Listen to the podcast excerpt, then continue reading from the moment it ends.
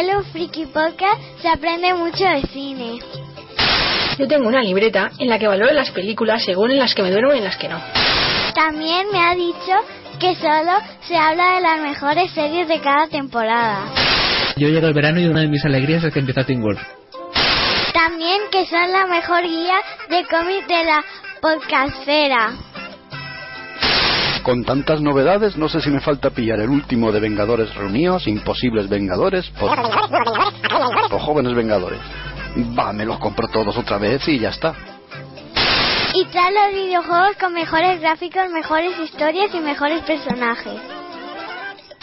¡Wow! ¡Qué vicio llevo al Candy Crush! Que acoso a mis amigos de Facebook para que me manden vidas. Y por todo esto, de mayor, yo también quiero escuchar Hello Freaky. Hello Freaky, creando eruditos populares desde su más tierna infancia.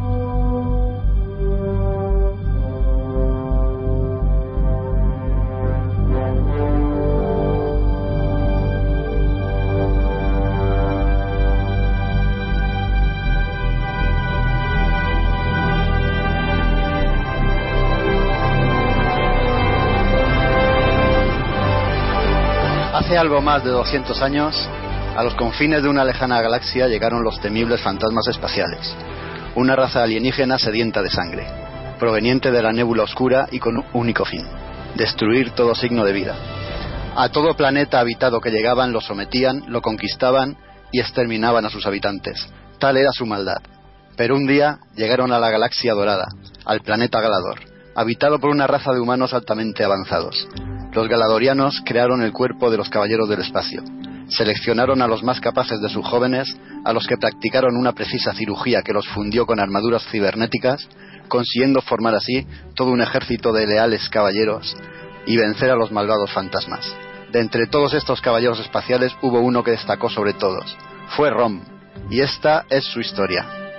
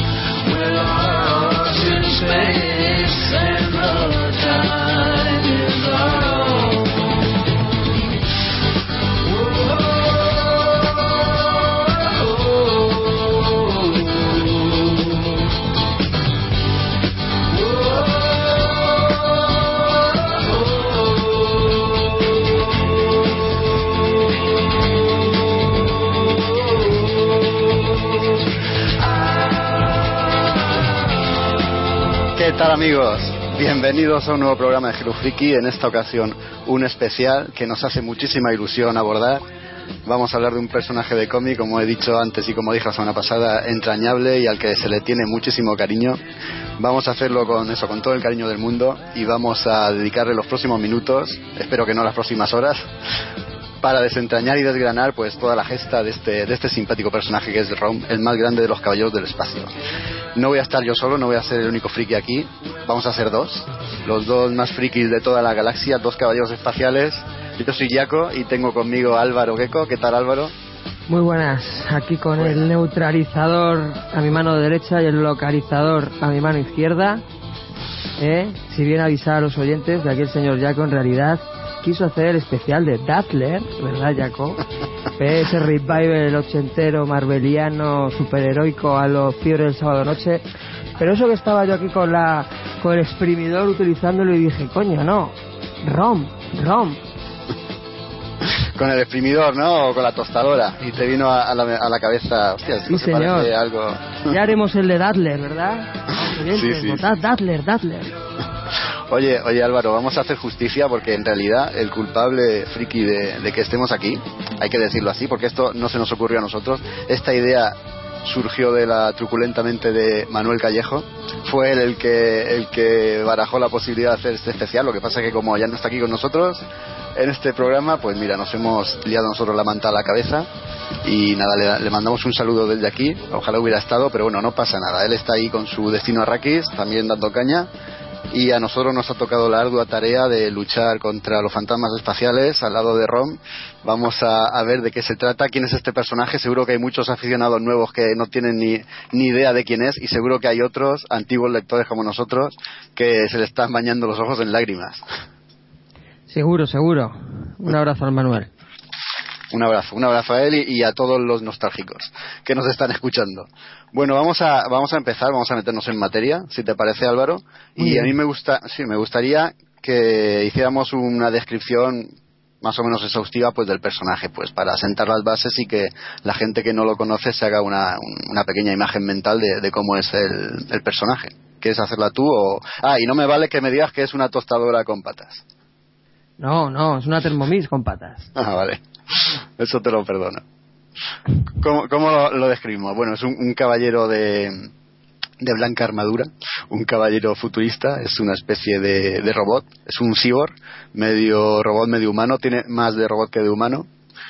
Y no sé si ahondar ahora en el origen, aunque yo creo que mejor seguimos por la descripción. Pues eso, un, un- un robot de dos metros que está aquí, viene aquí a la Tierra eh, para luchar contra una invasión que se está produciendo de forma, digamos, eh, escondida por una raza alienígena metamorfa y él es el que nos va a defender.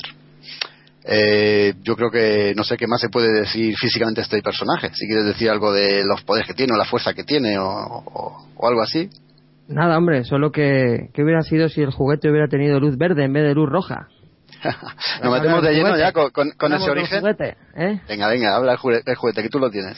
El juguete, sí señor. Bueno, tiene que ser pieza de coleccionista a día de hoy. Y sobre todo después de este programa, cuando hagan la película y nos la dediquen. ¿Verdad? Bueno, pues efectivamente, esto es en origen es, fue un juguete, de los primeros juguetes electrónicos. Esto, bueno, fue, fue comercializado por la empresa juguetera Marker Bros, que especializa, especializada en juegos de mesa. Si bien, bueno, el creador era el señor Lawrence Big McCoy, el cual, bueno, pues junto a dos, dos socios, sobre todo uno que se dedicaba al tema del marketing, bueno, pues le supo vender la moto a, a Parker Bros. y fue su primer juguete electrónico. Lo que pasa es que, bueno, poca fe tenían en su producto, que fue poco cutre, eh, por lo menos por la crítica juguetera de la época, porque tenía muy pocas articulaciones, además intentaron abatar costes, como he dicho, con lo del tema de las lucecitas. En vez de luz verde, que es más cara, luz, luz, luz roja. Ta- Tan cara, tanta diferencia hay entre ponerle unos ojos, dos LED de luz verde a ponérselo de luz roja. Pues ya lo es, los expertos ahí decían, no, no, esto hay que, tiene que ser lo más barato posible.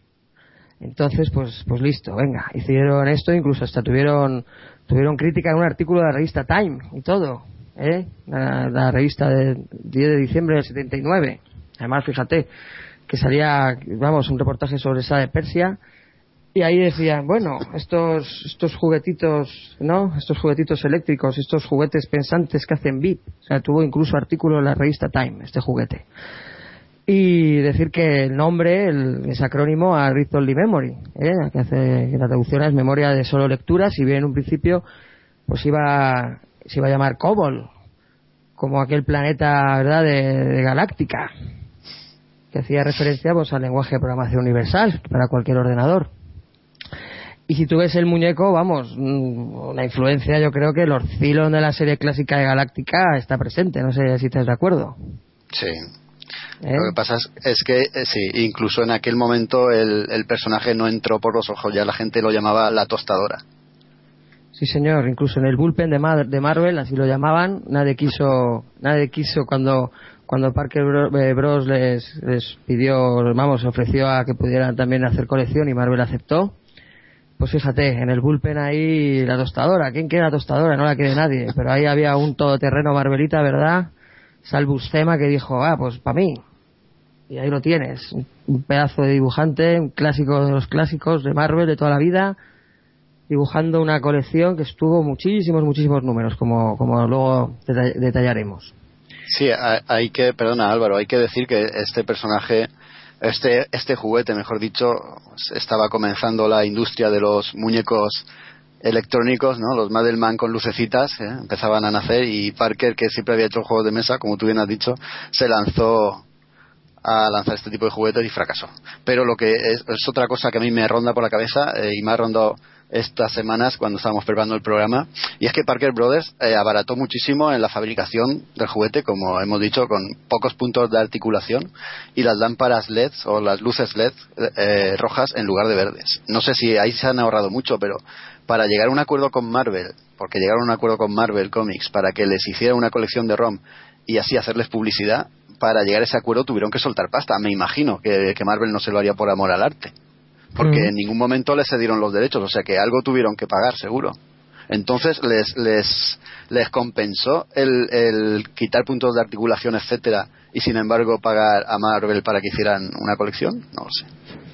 El caso es que la, la tirada fue cortita, de, interrumpieron ya la producción, pero como el cómic funcionaba, pues Marvel, Marvel lo continuó. Y de hecho de estas de estas coles basadas en, en cómics, pues, pues perfectamente llegó a la, llegó a la que más duración, ¿verdad? Por, por- en, lo, en lo que es Marvel.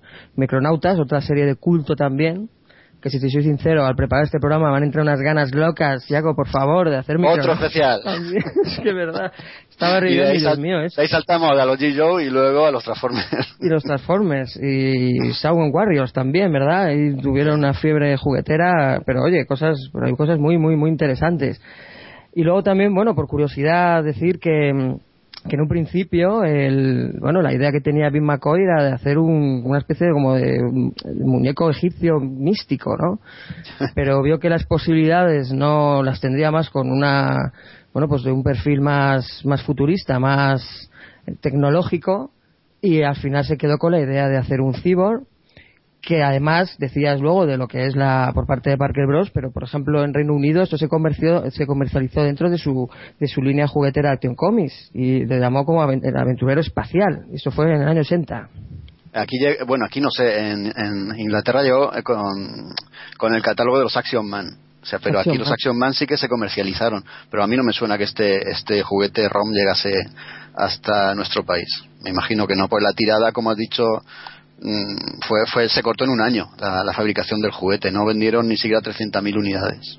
sí además el propio McCoy se lamentó de, de ello Y le echaba la no- culpa no a- desarrollaron hmm. Sí, no, Sí, que sí. le echaba la culpa a los de Parker Brothers por, le- por la- el empaquetado, ¿no? Porque no, no llamaba la atención el envoltorio de- del muñeco y tal. Y también a- al abaratamiento del juguete. Incluso luego hubo una polémica con cuando el señor McCoy vio a, vio a Robocop, que dijo, hey, si eso es ROM, ¿qué ha pasado aquí? ¿Cómo no me defendéis esta idea? Ah, es que resulta que Rob- Robocop también lo va a editar Marvel. Anda, coño. Y resulta que Miller, que tiene ahí que ver en Robocop 2, y resulta que me dibuja la primera, la, la- la portada del número uno, dibuja el señor Miller. Sí, Sí, señor. porque es- eh, eso es algo que yo tampoco sabía, porque hay muchísimos, muchísimos autores, bueno, muchísimos, hay muchos autores de renombre que han participado en la colección de, de ROM. Yo no lo sabía. Eh, Fran, Fran Miller ha hecho portadas, pero es que mi ídolo Sienkiewicz ha, ha entintado números, ha hecho portadas a- alucinantes. De la- las mejores portadas de la colección para mí son las, las que son Sin obras de duda. Sí, señor. Frank Dark Knight Miller dibujó la primera portada de ROM. Para que veas. Y luego, ¿quién estuvo? Por favor, ¿quién, quién liquidó desde el punto de vista gráfico esta colección? Ni más ni menos que el co-creador de Spider-Man, tío. Brutal. El señor Disco. Ahí, entintado por Byte, por P. Craig Russell. Fíjate. Es que, es que mira el equipo, ¿eh? Eh, Bill Manlos, Albusema, Ditko, eh, pues eh, eh, Sienkiewicz, es nombre de, de- de primer orden con esta colección, que en la que nadie daba dos duros, nadie, como has dicho antes, nadie quería hacerse cargo de ella, y duró 75 números desde 1979 hasta 1986. Y, vivió las do- dos de las sagas más, más exitosas de, de Marvel, ¿no? Como son las Secret Wars y luego la Secret War 2 pasó por allí Rom también y Rom ha tenido muchísimos cambios en colecciones ahora lo iremos viendo conforme vayamos hablando de la colección en sí Sí, señor. No, me lo dedico además fue porque justo llega el, aunque ya había previamente, ¿no? Tenía algún algún número que el cual- en el cual pudo participar, pero ya cuando volvió a Marvel en el 84 ya con bueno, pues con intención de, de tener más de más, más hacer o dibujar más colecciones, pues fíjate, el- todos hicieron cola para, para colaborar con él, porque coincidió con el anual 13 de Vengadores, en el cual fue, fue entintado por, por John Byrne, y, y John Byrne quiso también continuar con, con Ditko en Rom, y como he dicho. Craig Russell, ¿no? ¿Os acordáis, no? Del, del Sí, brutal número, creo que fue el 50 de The Sandman, que es de. Craig Russell, ¿no? Aquel que estaba sí, ambientado en las mil una noches. Y bueno, luego su pedazo de tetralogía, ¿no? Del año de los nivelungos, que fue una pasada, pero es que, por ejemplo, te encuentras también a Bob Lighton entintándole a este señor y a John. O sea que, Es que aquí te encuentras, vamos. en, en ROM te encuentras a- exactamente a Birne, a, a toda esta gente. O sea Sí, que sí. estamos hablando de, de o figuras de primer orden. Sí, luego Buscema sobre todo, que fue el que llevó más o menos casi no pues la, el pulso de la colección a nivel gráfico durante casi toda la serie. Pues fíjate, es un hombre totalmente respetado, reconocible, admirado en Marvel, un narrador maravilloso, no de estos dibujantes que te quedas embobado, ¿no? Con estas poses y estas figuras tan maravillosas como a lo mejor otros, pero es que como narrador este hombre no tenía parangón. ¿eh? La imagen de Hulk para mí de toda la vida siempre será de Sal Buscema. Ahora que dices lo de narrador, eh, comenta en un artículo que, que has localizado tú por ahí y hemos leído, cómo trabajaba Marvel en la época, ¿verdad? Que le daban un guion que decía, pues mira, Rom llega a tal sitio, a tal ciudad, se encuentra con tal persona y se pega cuatro puñetazos. Ahora, dibújame 15 páginas con esto. Sí, sí, Entonces estilo, Buscema tenía... estilo Marvel. estilo Marvel, decía él también, y Buscema tenía que buscarse la vida pues para, para narrarlo. O sea, tú lo has dicho muy bien, es un narrador, un narrador gráfico. Y también dice que le ayudó mucho su experiencia en el teatro, teatro amateur, en la que él ha participado, para utilizar esas, esa expresión corporal, ¿no? porque Rom carece de cara, es toda un- una especie de, máscara blanca de metal, ¿no? Entonces tenía que uh, valerse de esa expresión corporal para, para hacer hablar a Rom también.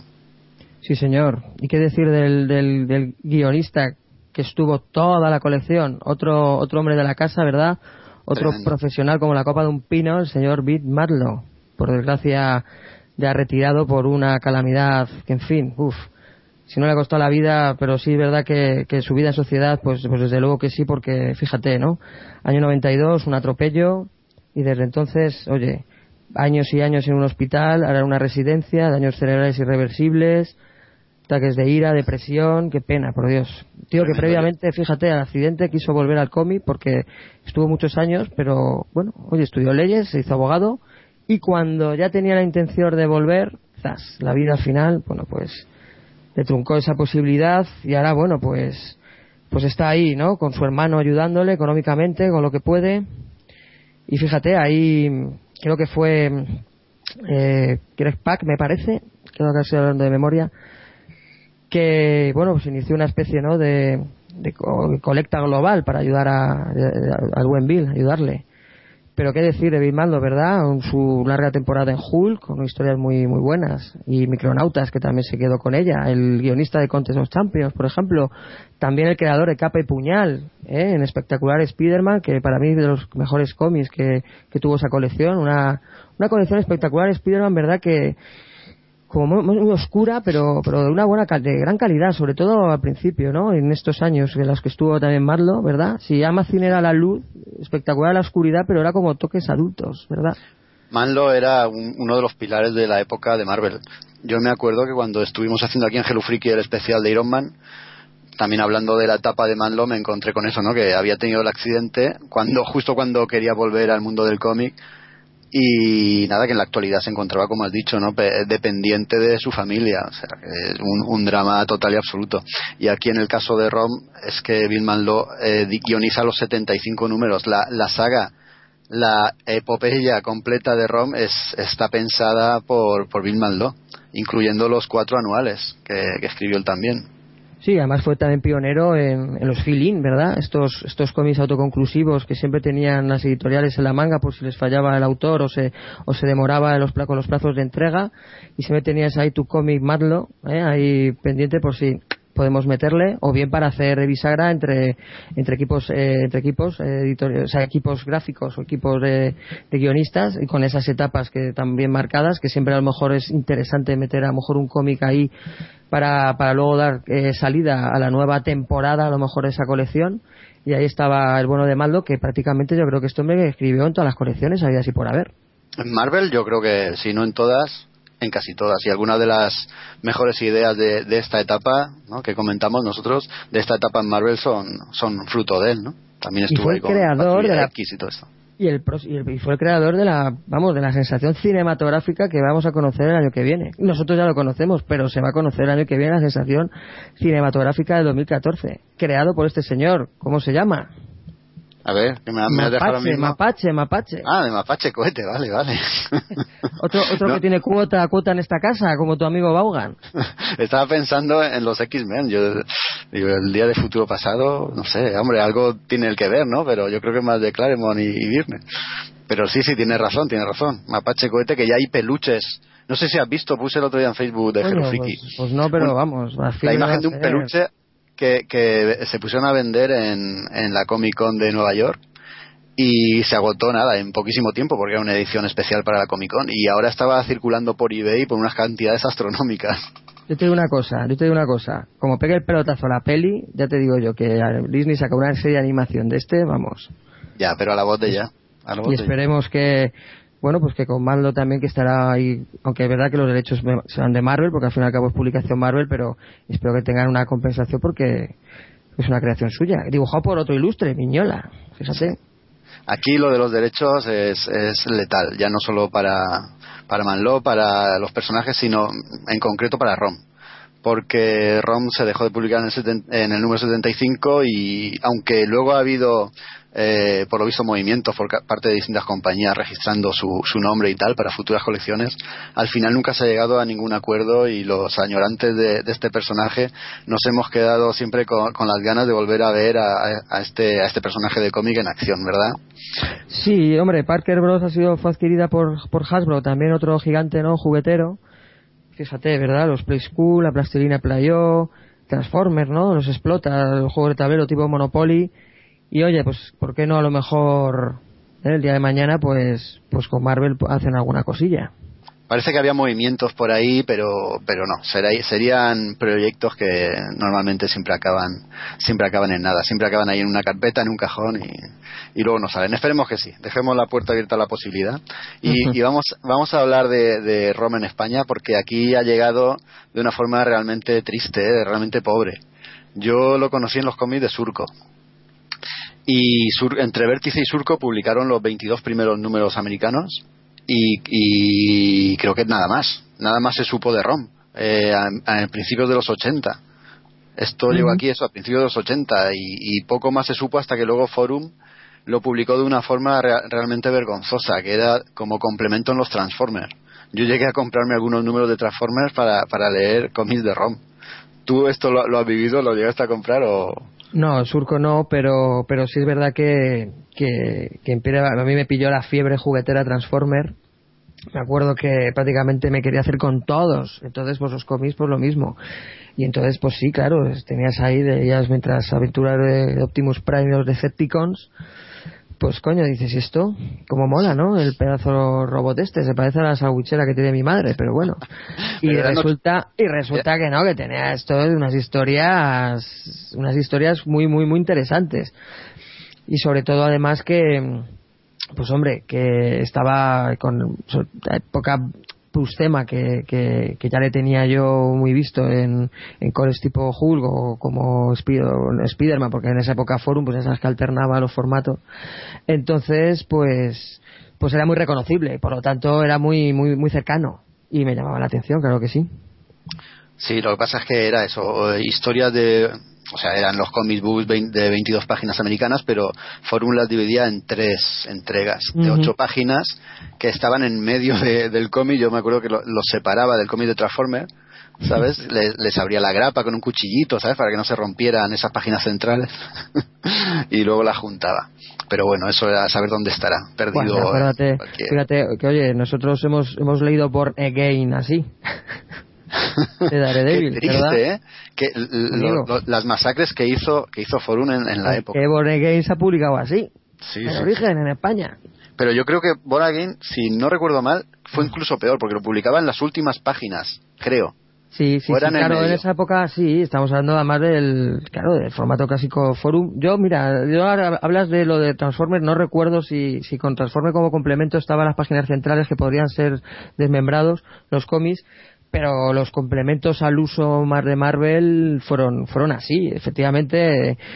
Tú tenías tu cómic de Spider-Man, que además, bueno, pues si alternabas con los Marvel Team Up o con Espectacular, pues había flojillo y luego te encontrabas ahí unas historias de un tono super adulto de Daredevil con el Machucheli ahí a saco y decía, pero bueno, tío, y esto que me estoy yo flipando aquí el Matt Murdo que está aquí sangrando y llorando y suplicando y el, y el Kingpin muy cabrón y esto me lo ponéis aquí como si esto no fue, como si fuera la típica típico cómic adulto que te lo meten en otro juvenil. Pero vamos, también así, por ejemplo, me viene a la memoria el Silver Surfer de Stan Lee John Buscema fue metido también así. Madre Que me parece no que fue en Secret, en Secret Wars 2, me parece. Madre mía.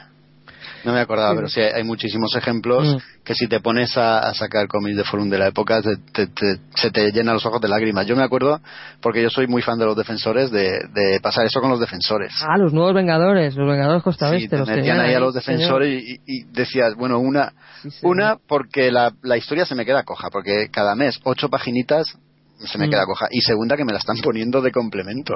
Sí, Por favor. A mí esas series eran como daban libertad absoluta porque como eran colecciones menores y experimentaban con autores siempre al final acababan muy muy muy adultas y los nuevos defensores pasó lo mismo sobre todo al final Bueno, la, la cuestión es que aquí en España, hasta época más o menos reciente, no hemos tenido mucha suerte con las ediciones de cómics de- del extranjero.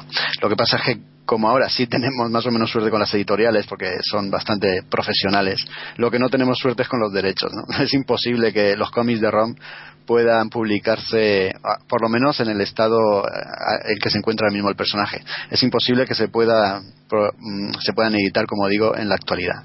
¿Y qué nos queda a los aficionados? Pues nos queda recurrir a las plataformas digitales. Eh, los aficionados, los fans de ROM, pues han hecho un trabajo, la verdad es que apoteósico y muy, muy encomiable, maquetando y escaneando los cómics que ya habían sido publicados aquí en España y que son prácticamente imposibles de encontrar, y traduciendo, maquetando y escaneando los cómics USA que, que son muchos y que quedaron inéditos en España. Entonces, gracias a esta gente, hoy que desde aquí les damos las gracias y un abrazo fortísimo, y se lo Eh, dedicamos no se lo dedicamos, se lo el dedicamos programa. también el programa. Eh, hemos podido hacer el programa y hemos podido disfrutar de números alucinantes. A mí me han gustado muchísimo, sobre todo esos números inéditos que había. Hemos podido disfrutar, disfrutar perdón, de toda la saga entera, pues gracias a ellos. Eh, y como dices tú, Álvaro, hay que reconocérselo y hay que dedicarle esto. No no es, es brutal. O sea de verdad que no tiene precio. Es que no tiene precio lo que, ha- lo que han hecho estos estos estos chavales estos chicos estos señores. Señores son señores. Señores, Por son Dios. señores ahí. estos pedazos de cracks porque es que es una es que el detalle verdad con artículos. Bueno bueno bueno es una joya es una auténtica joya lo que han hecho. Muy trabajado. sí señor. Mira, no- nos llega aquí un, un comentario de Percival 7, dice que es un cómic muy entretenido y un clásico menor de los 80.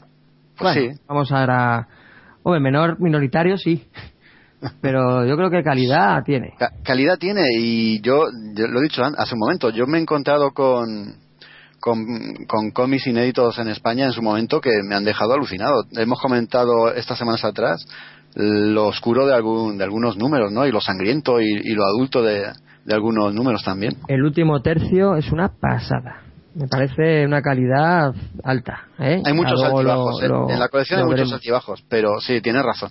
En la colección yo creo que hay muchos altibajos, pero yo creo que la calidad es... El último es tercio, todo el, último tercio, esto, es- esto ya de mayores de 18 años, ¿eh? Luego lo vamos viendo. Porque Cuando- yo creo que ahí es cuando ya se pone de verdad la cosa muy, muy fuerte. Tienes Ah. razón con los altibajos, luego los iremos viendo. Creo que coincide además cuando al final esto parece un ROM Team Up, ¿verdad? Una especie de.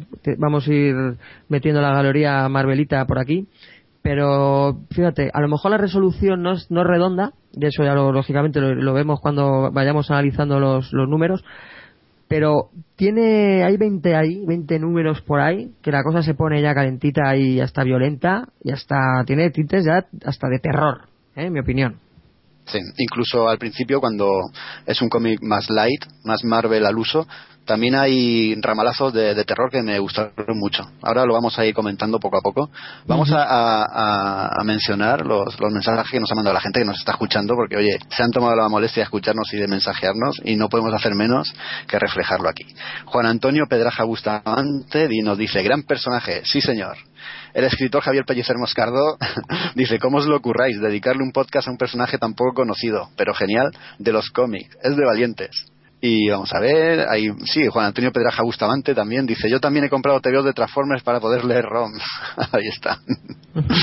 si es que al final eh, los Transformers de, de la época tampoco eran como parece que, que son ahora, ¿no? Que de- según yo no he leído los de ahora, los de la generación actual, pero parece que no están del todo mal. Sin embargo, los de la época que eran de Marvel sí que dejaban bastante que desear. Pero no estamos aquí para hablar de, de Transformers, estamos para hablar de, de nuestro cyborg preferido. Y yo creo que si quieres, Álvaro, nos podemos meter ya en el berenjenal de los cómics. Muy bien. ¿O quieres que comentar alguna cosita antes? Nada, yo por mi parte creo que creo que hemos dicho ya hemos dado datos de sobra para, para presentar a lo- al personaje del que vamos a, a destripar aquí toda la toda la armadura cibernética Vamos de nuestra a, tostadora favorita. vamos a hablar de la gesta de Rom, de, de todo su periplo vital. Y vamos a ver, Rom llegó a, a los kioscos en, creo que fue en septiembre, ¿verdad? Aunque la fecha de, Bueno, ya sabes lo que la, pasa. la fecha de portada es de diciembre. Exacto, eso es lo que pasa siempre. Que yo, si te soy sincero, siempre me chuleo con eso y al final yo, paso directamente y he dicho, ah, fecha de portada, pues esa. Ahí está. Pues, tú tienes toda la razón. Diciembre del 79. Llegó a, a los kioscos americanos una nueva publicación Marvel que fue ROM. ¿Y qué pasaba en el primer número? dale, dale. ¿Cómo aparece aquel? Pues creo que el arranque no puede ser mejor. Porque de repente te encuentras con una viñeta o casi una splash play de un pedazo bicho blanco robótico a saco y que empieza a disparar a tu bicho viviente. ¿Eh? Y el tío que no dice ni mu. Entonces dices, coño, ¿esto qué es? O sea, el personaje principal y lo único que hace es matar y matar y matar. Además de una forma, una forma un poco salvaje, porque a los, al resto de las víctimas los deja totalmente carbonizados. Bueno, pero eso, aquí, sí. eso es lo que ven, eso es lo que ven lo- los humanos que creen que él, él mata, pero él en realidad no está matando. Claro, pero tú como lector también. Lo que pasa que hasta que ya luego él se explica, dices, ah, tiene una explicación. Que es que estaba utilizando el neutralizador. ¿Qué es, qué es eso, Jaco? Pues vamos a ver, Rom es un caballero espacial y una de sus ventajas, una de sus... Y es un señor caballero, Es un- tío es un es señor caballero. él no mata. oye, tiene su código de honor. Él no mata. A no ser que lo vayan a matar así y se merezca mucho, mucho la otra persona, él no mata. Aunque tiene algún, algún momento en el que decide que sí que va a matar. Pero bueno, por regla general, él es un caballero, tiene un código, un busido bastante, bastante recto y él decide no matar. Lo que pasa es que tiene um, una serie de artilugios que digamos que los, los materializa, los trae desde una especie de subespacio, los hace físicos y los utiliza en su lucha contra los fantasmas. Él está en la Tierra, ha venido siguiendo a los malvados fantasmas espaciales que están infiltrados entre nosotros. Entonces él, para saber si el tipo o la persona o el humano que tiene delante es en realidad un humano o es un fantasma disfrazado, eh, solidifica desde el subespacio a su mano el analizador. Entonces lo dispara sobre la persona objetivo y le queda claro a sus ojos de cibor si es una persona o no es una persona, o es un fantasma disfrazado. En el caso de que fuera un fantasma disfrazado, el analizador se desvanece y aparece el neutralizador. Con ese neutralizador le dispara a su dicho fantasma y no lo mata. Lo que pasa es que eh, lo traslada al limbo. Porque él no le gusta, como he dicho, es un caballero, él no mata. Él le hace algo peor, lo lleva al limbo donde van a estar toda la eternidad allí atrapados. Y aún queda un aparato más que él utiliza y que utiliza en este primer número cuando se encuentra con, con, una, con una personaje que luego va a ser fundamental, ¿verdad, Álvaro? Sí, porque es verdad, no hemos dicho que esto es. eh, Aquí ya sabes que estamos en Marvel, ya que hay romances al más puro estilo Marvel, ¿eh? Bellas al mujeres que no, se enamoran. miedo. Claro, bellas mujeres que se enamoran de tostadoras andantes y parlantes. Visión, te ha salido un competidor. Que tiemble la aguja escarlata. Ha salido, ¿verdad? Otro, otro galán del mundo robótico, androide, cibernético, cíporo, como lo queramos llamar. Vamos, este se las lleva todas de calle. y además de verdad. Sí, sí, vamos, ya lo, ya lo, ya lo, ya lo contaremos ahora. Bueno, bueno, pero no, no adelante, no adelante. Es que se adelante, no adelante. con Brandy Clark, la primera persona. Que tiene novio, ¿Qué por pasa? cierto. Porque con ella no se entiende. Que tiene novio, además. La bruja escarlata no tenía novio, está así. Ya- Ron levanta... cu- Cuidado con Ron que te levanta la novia. Sí, total, total. Efectivamente. Brandy Clark. Hablamos de Brandy Clark. Di, di, di. El primer encuentro, anda. Pues Qué nada, efectivamente, ahí sabremos las intenciones o sabremos por qué este, este, este caballero espacial está en la Tierra y activando el traductor, ¿verdad? Pues este que tienen todos estos, ¿verdad? Estos robots de dos planetas que siempre tienen el traductor a mano, que es muy, muy, muy práctico. Bueno, pues le contará efectivamente que, que en realidad aquellas personas que él no ha eliminado porque lo ha mandado al limbo, pero que da la impresión que sí, en realidad son los fantasmas espaciales que provienen de, ¿no? de, esa nébula oscura ¿eh? que previamente pues invadió Galador, que eso ya lo veremos también con los cómics posteriores cuando se explica, y que ha venido a la Tierra pues para, para por lo menos, eh, o, no eliminarlos porque los manda al, limbo, pero sí para eh, descubrirles y evitar que estas, estas, estas criaturas alienígenas pues invadan y conquisten la Tierra. ¿eh? Hay una previa invasión, pero todavía no hay conquista y Ron ha venido pues para para evitar que nos conquisten los fantasmas espaciales. Y así empieza la cosa.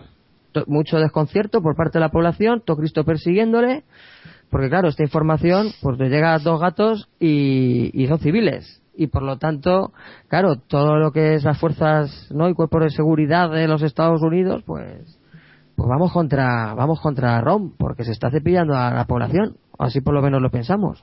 Y eso es lo que tiene, en la primera, digamos, etapa del, de, la, de la colección, que podríamos, que podríamos a lo mejor encuadrar en los 15 primeros números. Sí, eh, Roma- Rom llega a, a Clairton, Virginia Oeste, como se dedican a decir en todos los números. Es, eh, no aterriza en Nueva York, como suele pasar en estos casos. Aterriza ahí en una pequeña población y eso, que se dedica a perseguir a los fantasmas espaciales. Eh, eh, esto se dedica él a comentarlo número a número, lo- yo creo que lo cuenta 30 veces por número. Te queda bien clara la, la, la premisa del cómic. ¿no? Él es un, un caballero espacial, es un habitante de Galador que fue atacada por los fantasmas espaciales, crearon a los caballeros espaciales para combatirlos y una vez que los hu- hubieron vencido, decidieron perseguir a todos los fantasmas hasta los rincones del universo donde hubieran huido.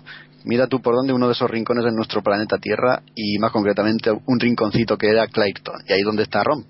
Sí, Y ahí donde lo tenemos buscando como loco a los fantasmas y claro, eh, como tú has dicho, ¿no? la, la población humana, el ejército, la policía, lo que ve es que Rom dispara a gente, ¿no? Y claro, no gente, él lo que hace es que a los fantasmas los lleva al limbo, como hemos dicho, pero el rastro que dejan estos fantasmas al desvanecerse son cenizas. Entonces la gente cree que este es un asesino galáctico de, otro mundo que viene a atacarnos. Y claro, es lo que has dicho, más o menos los 15 primeros números se, se dedican a, a esto, una persecución de la humanidad por un lado y los fantasmas disfrazados de humanos por otro, manipulando a todos los humanos que pueden a su vez. Tenemos a Brandy Clark, que es la chica que es salvada por Rom, es el primer contacto que tiene Ron con la humanidad. Ella al principio, pues eh, lógicamente es una, como tú has dicho, una fémina temblorosa y miedosa, ¿no? De, de qué me va a pasar. Lo que pasa es que Rom la salva una y otra vez y, y al final ella, pues, bueno, al final no, en, ese primer número ya, ella descubre que Rom sí es un tipo o un robot que ha venido a defendernos. Con ella está Steve Taylor, que es el novio de, de Brandy. Prometido. Ah, ay, que no es lo mismo. Perdón. Sí. Que, que conocía a los padres y le había pedido la mano formalmente, tiene razón. Claro, hay hay que poner la nota rosa y del corazón. Los cómics De- Marvel, de las cosas bien hechas. predomina en Marvel ese tema. y Steve, a Steve Taylor le cuesta un poquito más aceptar a Rom. Lo que pasa es que eh, una de las ocasiones en las que Brandy es secuestrada por. Porque digo una de, las oja- eh, una de las ocasiones porque muchas veces secuestrada. Esta la han secuestrado más veces que la novia de Mario Bros. Una de las veces que la secuestran, Steve Taylor va a rescatarla. Y ahí es cuando descubre, porque mata por error o por accidente a un, a un humano, que es un fantasma, ahí descubre que, que efectivamente Rom tiene razón, que hay fantasmas entre nosotros. Y nada, en estos primeros números eh, hay un, un enemigo a destacar, ¿no? Un, un, un caballero espacial transformado o algo así, ¿verdad? Catarata de fuego. Sí, señor, catarata de fuego. Esta es una de las armaduras, o bueno, la armadura de un caballero espacial el cual, bueno, pues, pues fue, entre comillas, eliminado, luego sabemos el destino de este caballero espacial, pero aquí que, que los fantasmas, bueno, pues tenían, tenían armadura, y lo que hicieron fue, pues oye, tenemos a un atracador que entra en nuestras manos y claro, un atracador pero con, con un ánimo totalmente noble. Vale, yo me dedico a atacar bancos, pero oye, tengo que defender a mi país. Entonces, Espera, claro, espera, espera, Álvaro, pero per- perdón Álvaro, pero ¿te acuerdas lo que estaba atracando este con su banda? No era un banco ni era era una fábrica de rayos láser. no sé si te acuerdas, no era me acordaba, no me acordaba. A ver, voy En a el número 2. Sí, señor, es verdad, es verdad. sí.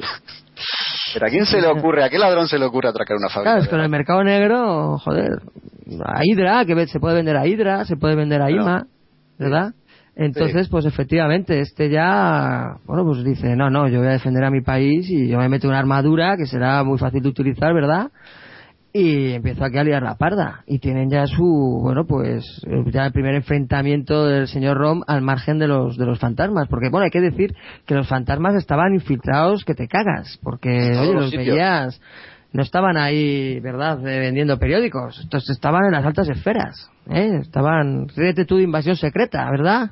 30 años después. Esta es la primera invasión secreta. Esto, está- vamos, esta invasión, vamos, lo de los Skrulls en invasión secreta es nada, pecata minuta. Es- Aquí estaban todos en sí, en, en la, en la Casa Blanca, en, en el ejército, en todas partes. La policía los tenían, vamos, estaban ya a puntito de invadirnos. Que otro dato curioso es que llegaron en el año 45.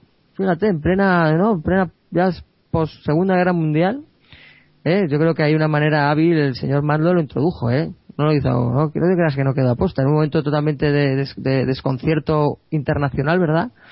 Qué mejor manera para infiltrarse que en el año 45. Lo que pasa que, oye, un avispado fiscal se dio cuenta que todos los ciudadanos había muchas coincidencias en que las partidas de nacimiento eran todos en enero del 45 y dije, coño, esto hay que rastrearlo, ¿verdad? Eso es otra de las, otra del- en origen, otra de las, de las pesquisas de estos ciudadanos que, que en principio pues dudaban, ¿no? De, de por qué un robot venido del espacio empezaba aquí a, a disparar a todo, a la población. Sí, poco a poco el, el secreto que intentan mantener los fantasmas espaciales se va desvelando, ¿no? Cada vez son más los ciudadanos de Clayton que van confiando en Rom. Pero bueno, eso es luego un poquito más un poquito más avanzado del número 15, ¿verdad? Yo me acuerdo en el número 5 o en el 4, no, recuerdo ahora, cuando después de pelear con Catarata de Fuego, que le vencen, digamos que Catarata de Fuego y es que es este este ladrón de, fábricas de rayos láser ha sido engañado por los fantasmas, ¿no?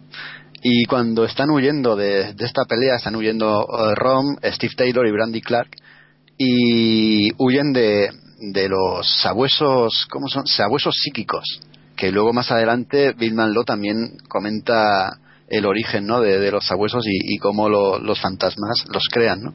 Los sabuesos psíquicos van detrás de Rom y de estos dos humanos. Y Rom y estos dos humanos huyen y se meten en una casa que está encantada. Esto, esto me hizo muchísima gracia, ¿no? Porque eh, era un poco de, meterle una historia así de, terror a, la colección.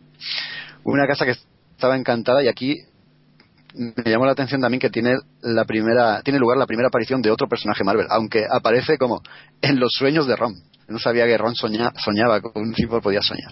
Sí, señor. Primer, en un principio a lo mejor pa- parecía, y sobre todo con el tema de la infiltración tan global, que no afectara a más personajes de la casa, que pudiera estar esta colección a lo mejor un poco separada de la continuidad tradicional de Marvel, ¿verdad?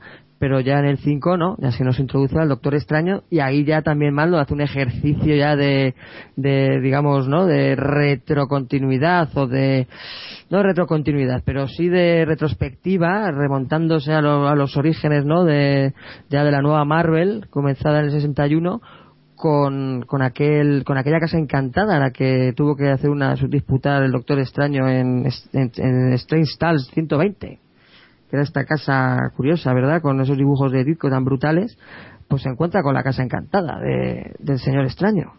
Y bueno, pues sí, como tú dices, oye, un tema, venga, vamos a meter ciencia ficción terror con casa encantada y por lo menos ya yo creo que se nos ya se nos dice que, que esto sí tiene, tiene relevancia con el universo Marvel. Y por lo tanto, bueno, pues vamos a ver qué tal nos sale el experimento y que luego ya se desarrollará de una manera, de una manera pormenorizada. Pero sí, efectivamente, como coña así de curioso, bueno, pues el ROM, claro, esa parte humana, pues, pues sueña. Porque también hay que decir eso, ¿verdad? Cuando, cuando en Galador combaten hace 200 años, en tiempo, tiempo nuestro, tiempo de la Tierra, con, con los fantasmas del espacio, digamos, la, la humanidad queda, queda, ¿no? La esencia humana, de alguna forma, como has explicado y que se entienda, queda, queda la, el- lo que es en Galador, en, dentro de estas, unas, bueno, como unas cabinas crio- de criogenización, en las cuales, bueno, pues cuando resuelvan el conflicto con los fantasmas, pues podrán volver y retomar a, su forma humana. Entonces, eh, se supone que en Galador todos los, todas las personas que, que han ocupado una la armadura de los caballeros del espacio, pues tienen ahí su humanidad bien resguardada. Y entonces, bueno, pues, pues es ahora cuando, cuando yo tengo que, que eliminar a los fantasmas y, y bueno, pues, pues prosperar y, vencerles para, para retomar. Por lo tanto, tienes ahí el punto dramático también muy, muy marvelita, ¿verdad? El de volveré a ser humano, volveré a sentir y volveré a tener ganas de besar a mi, a mi novia. pues ahí lo tienes. Intentando ya resolver la cuestión fantasma, pues para volver a, a tener la humanidad el señor, el señor Rom. Sí, eh, durante toda la colección juegan con eso, a veces de una forma, a veces de otra, como luego veremos, ¿no? Porque la cosa evoluciona. Pero sí que está Rom, Rom y todos los, caballeros, ¿no? Pero Rom es el protagonista y está constantemente con ello en mente. Está eso, constantemente con tengo que volver a Galador, cuando acabe con todos los fantasmas, eh, vol- volver a ser humano. Y luego es que tiene un motivo, ¿no? El ser humano. Luego, el volver a ser humano tiene un motivo, quiere serlo por una cosa. Pero bueno, sigamos aquí con, con la colección avanzando, vamos acercándonos a, a los a, lo- a la primera decena de números. Y como hemos dicho, salió el Doctor Extraño y ya poco a poco empiezan a meternos personajes Marvel. Aquí ya empiezan a, aparecer personajes Marvel con más asiduidad.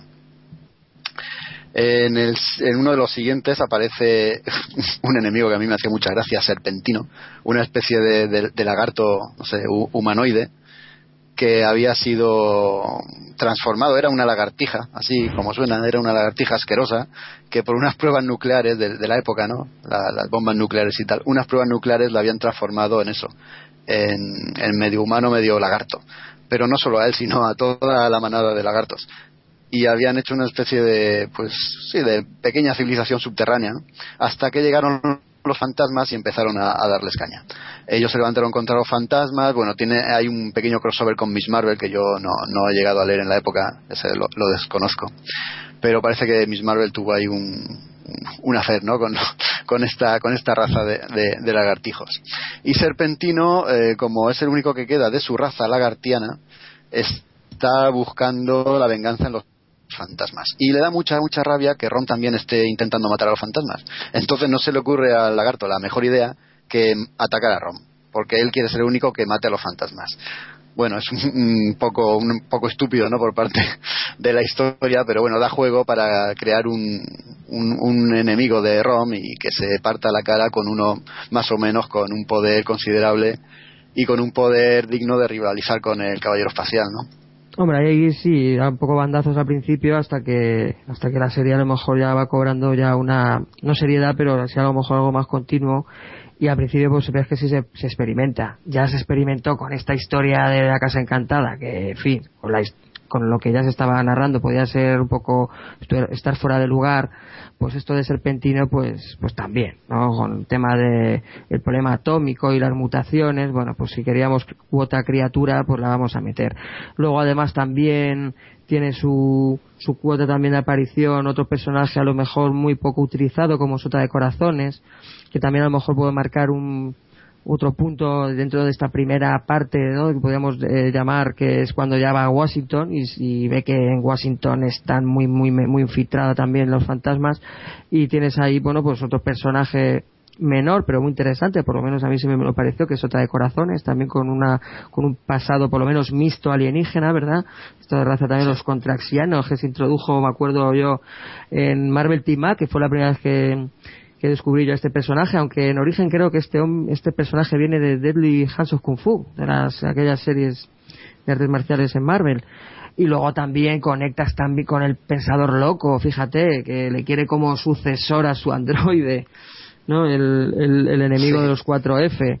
Entonces, bueno, hay experimentos. Luego ya, cuando ya tendrá algo más, más lineal, más continuado, pero sí hay que destacar, yo creo que son de números los primeros, los primeros cuatro, luego, luego los dos eh, en Washington, y ya yo creo que en lo que es el aspecto de, de desconocimiento por parte de, de de esta- de estos vecinos más directos que tienen Clayton a- hasta que ya les a- aceptan, yo por lo menos ya le creen que yo creo que eso se resuelve con la boda, ¿eh? ¿verdad? Bodas en Marvel, por Dios, no podían faltar en las coles. Brandy y Steve se casan, pero Steve, claro, Steve no es Steve. ¿Quién es Steve? Jaco. El novio, ¿quién es el novio? Pues, pues muy fácil. Un par de números o tres números antes, Steve es secuestrado por los fantasmas y lo tienen retenido en una especie de celda, no sabría cómo describirla, sin paredes. Nos parece que está metido en medio del vacío. Y a Steve lo sustituyen, pues evidentemente, con un fantasma. Y el fantasma, pues va con Brandy. Y le dice a Brandy, pues nada, que hay que casarse, pero ya. a todo esto hay que decir que entre Brandy y Rom está saltando la chispa del amor. Ya hay Se triángulo amoroso. Marvel, Marvel, ahí estamos. Sí, triángulo pero- amoroso, por fin. Además de las primeras de cambio. Claro, es que es un tío muy muy buena persona, Rom. Un corazón muy... Es- Un gran corazón, muy atractivo. ¿Cómo hablará Rom además? A lo mejor tiene un modo un módulo de voz muy... ¿Verdad? Muy galán y muy muy muy profundo. A lo mejor, claro, no sabemos cómo habla este Cibor. Jaco, ¿cómo habla Cibor? Y ese brillo de ojos, ¿eh? Y Claro, ese brillo de ojos, ojos que, se mueven. Y Mira, claro, Brandy, pues, cae. Ron tiene un corazón que no le cabe en el pecho, por eso lo tiene en la otra punta de la galaxia, engalado, metido en una cajita. Bueno, la cuestión es que Steve es sustituido por un fantasma y este fantasma va contra el matrimonio con Brandy. A todo esto, eh, Steve intenta escaparse de aquella cárcel extraña, pero no, no lo consigue ni a la de tres.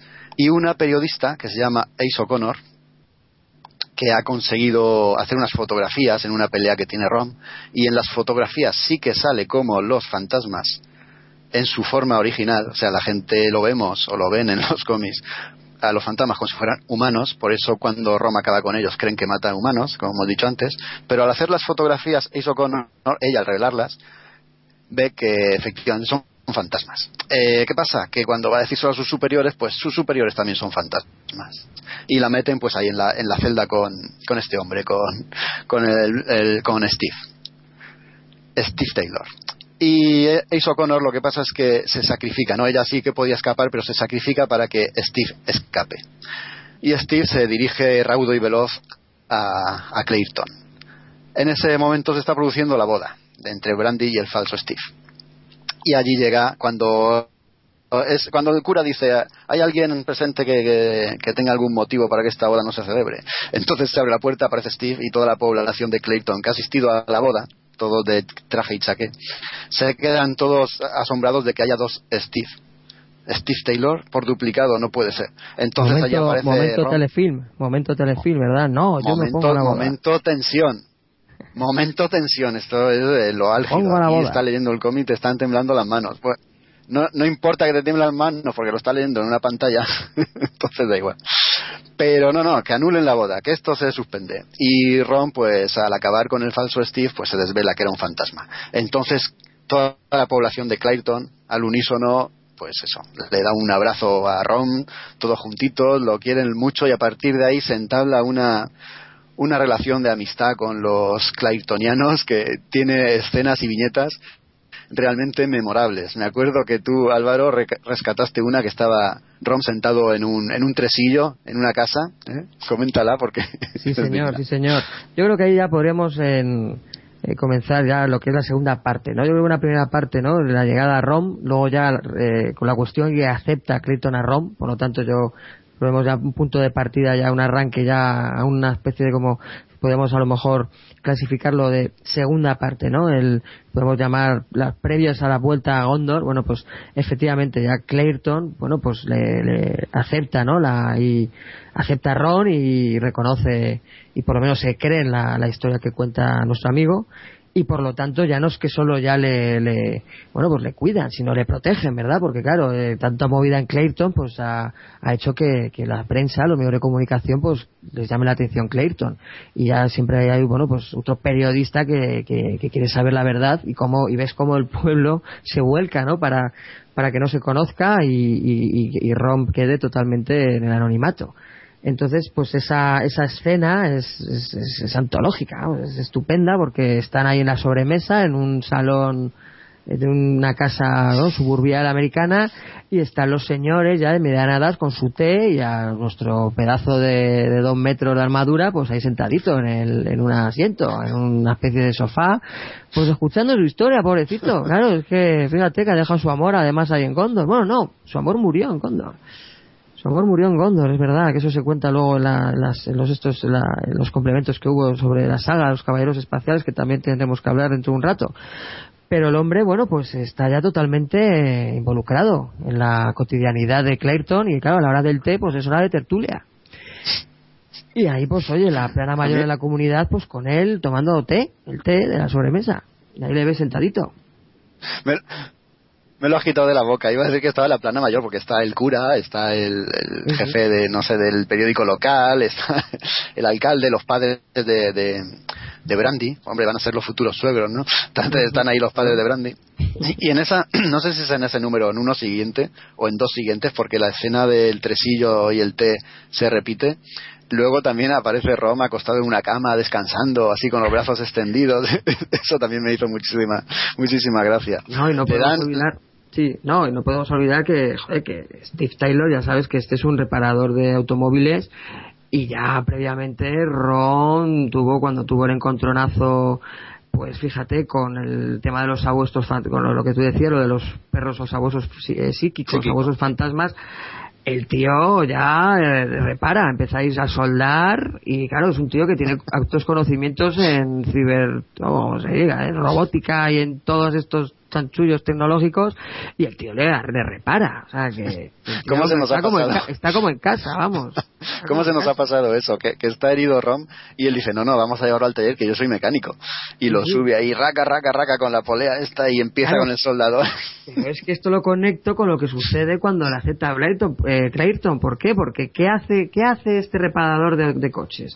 Pues joder, pues con una descripción de ROM, el tío te crea un analizador de energía casero. Claro, ¿por qué? Para que los propios, por la propia población de Creighton la- le ayude en la búsqueda e intente también descubrir qué vecinos son- están infiltrados. Entonces el tío, pues claro, pues como tiene conocimientos absolutos, te hace un analizador de energía. A ver si te crees que los mecánicos eh, allí estudian igual que aquí en la FP, hombre. Claro, hombre. El tío. No, eso es, eso es muy mar- eso es muy de Marvel en esa época, ¿verdad? Los recursos Sí. estos. Que está bien, pues oye, tiene su encanto. Sí, es que es, un cómic muy romántico, es muy romántico, es Sí, Marvel visto- puro esto.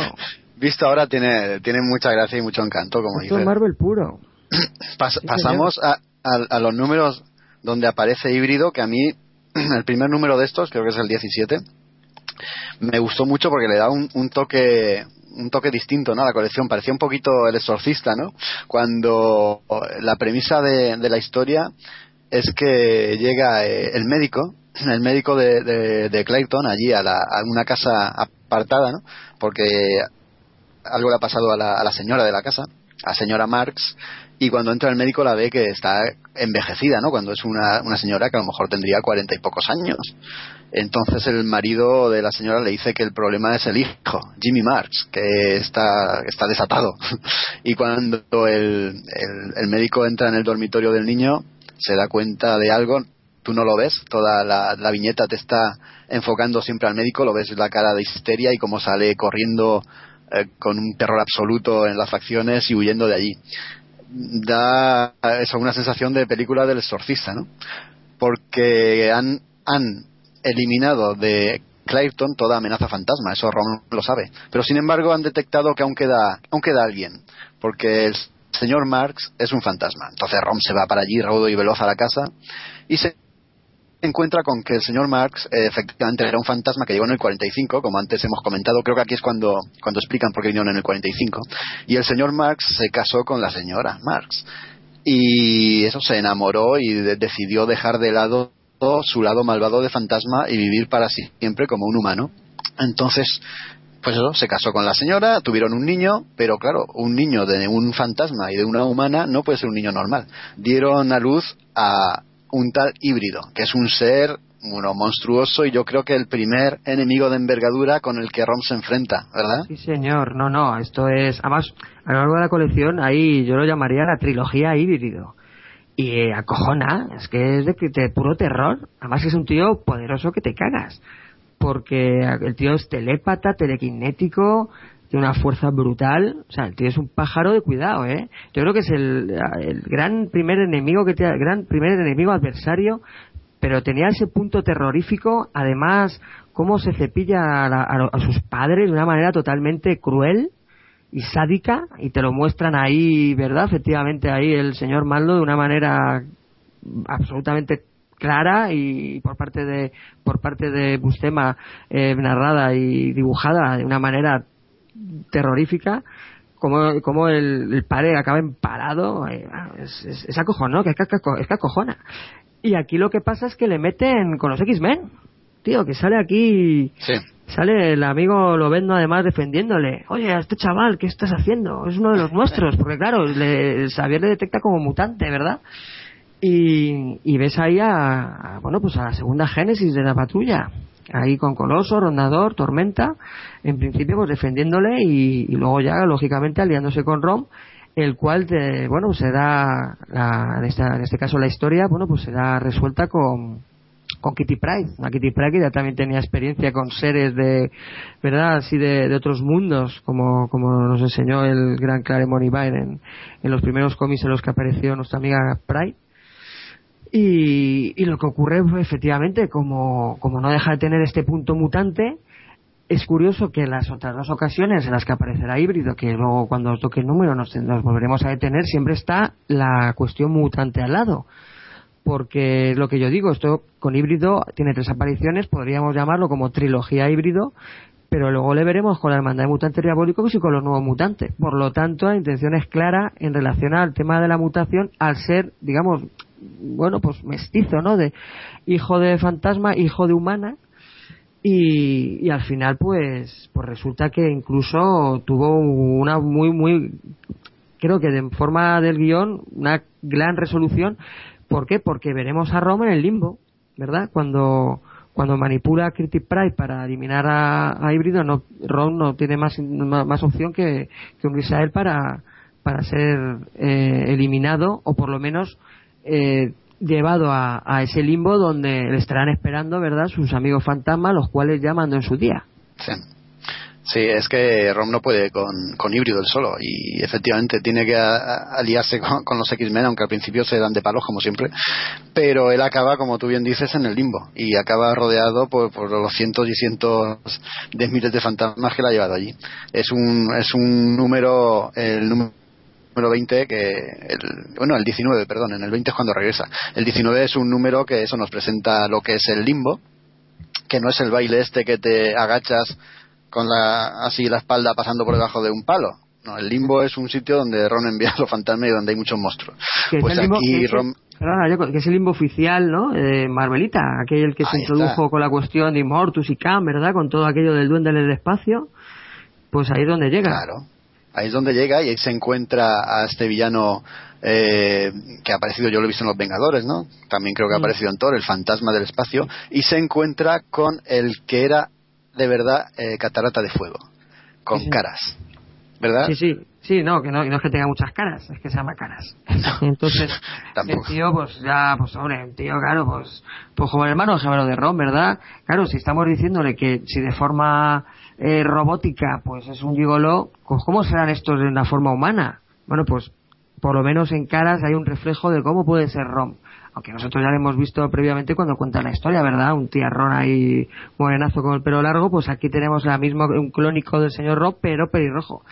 Y lo que hace nuestro amigo Caras, bueno, pues es ayudarle, ¿no? A, Ron para salir del, del limbo y que se introducirá, yo creo, otro concepto muy interesante que luego tendrá repercusión, pero que yo creo que al principio pues tiene esta premisa misteriosa, que es la de Mentus. Mentus, y que aparece por fin, por primera vez, una bruja, una bruja espacial que no veas tú el juego que dará luego al final.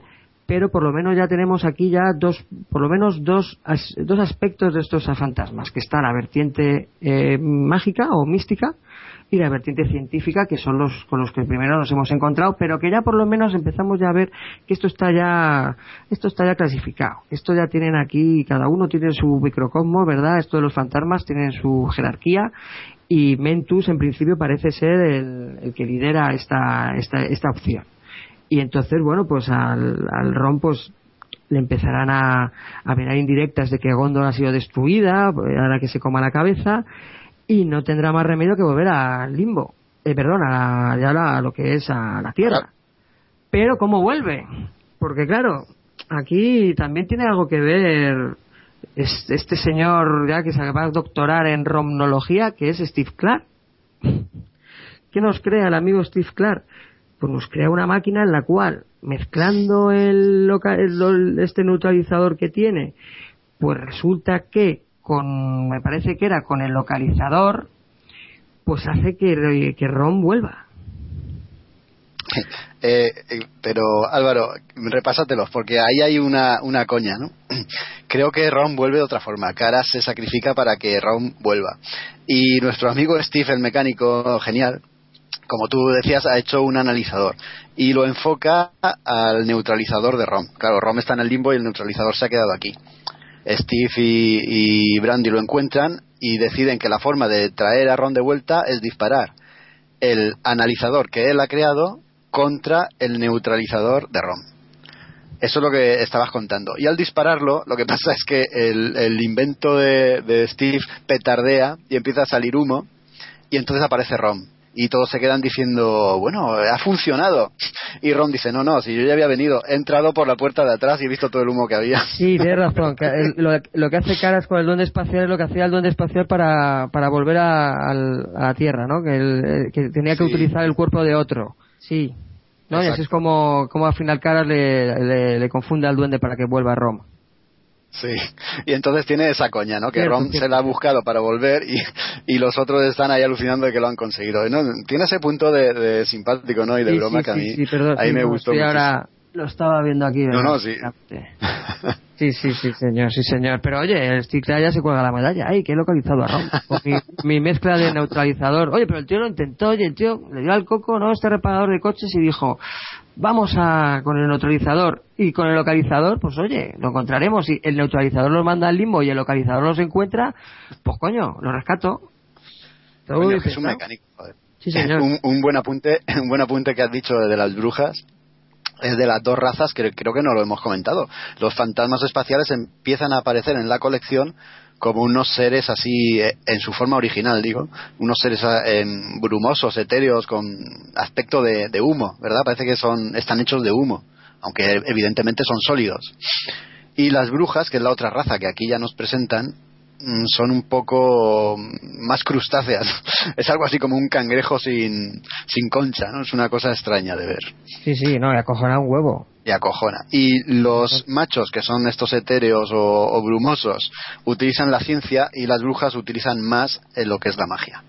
Bueno, dicho esto, que es indispensable luego para seguir y entender un poquito las cosas que van a ir pasando, podemos continuar. ¿no? Lo de Mentus. Mentus aparece aquí por primera vez también en esta época. Y para hablar de Mentus tendríamos también que hablar de, de la saga de los caballeros espaciales, que se ofrecía como complemento de algunos de estos números, ¿verdad?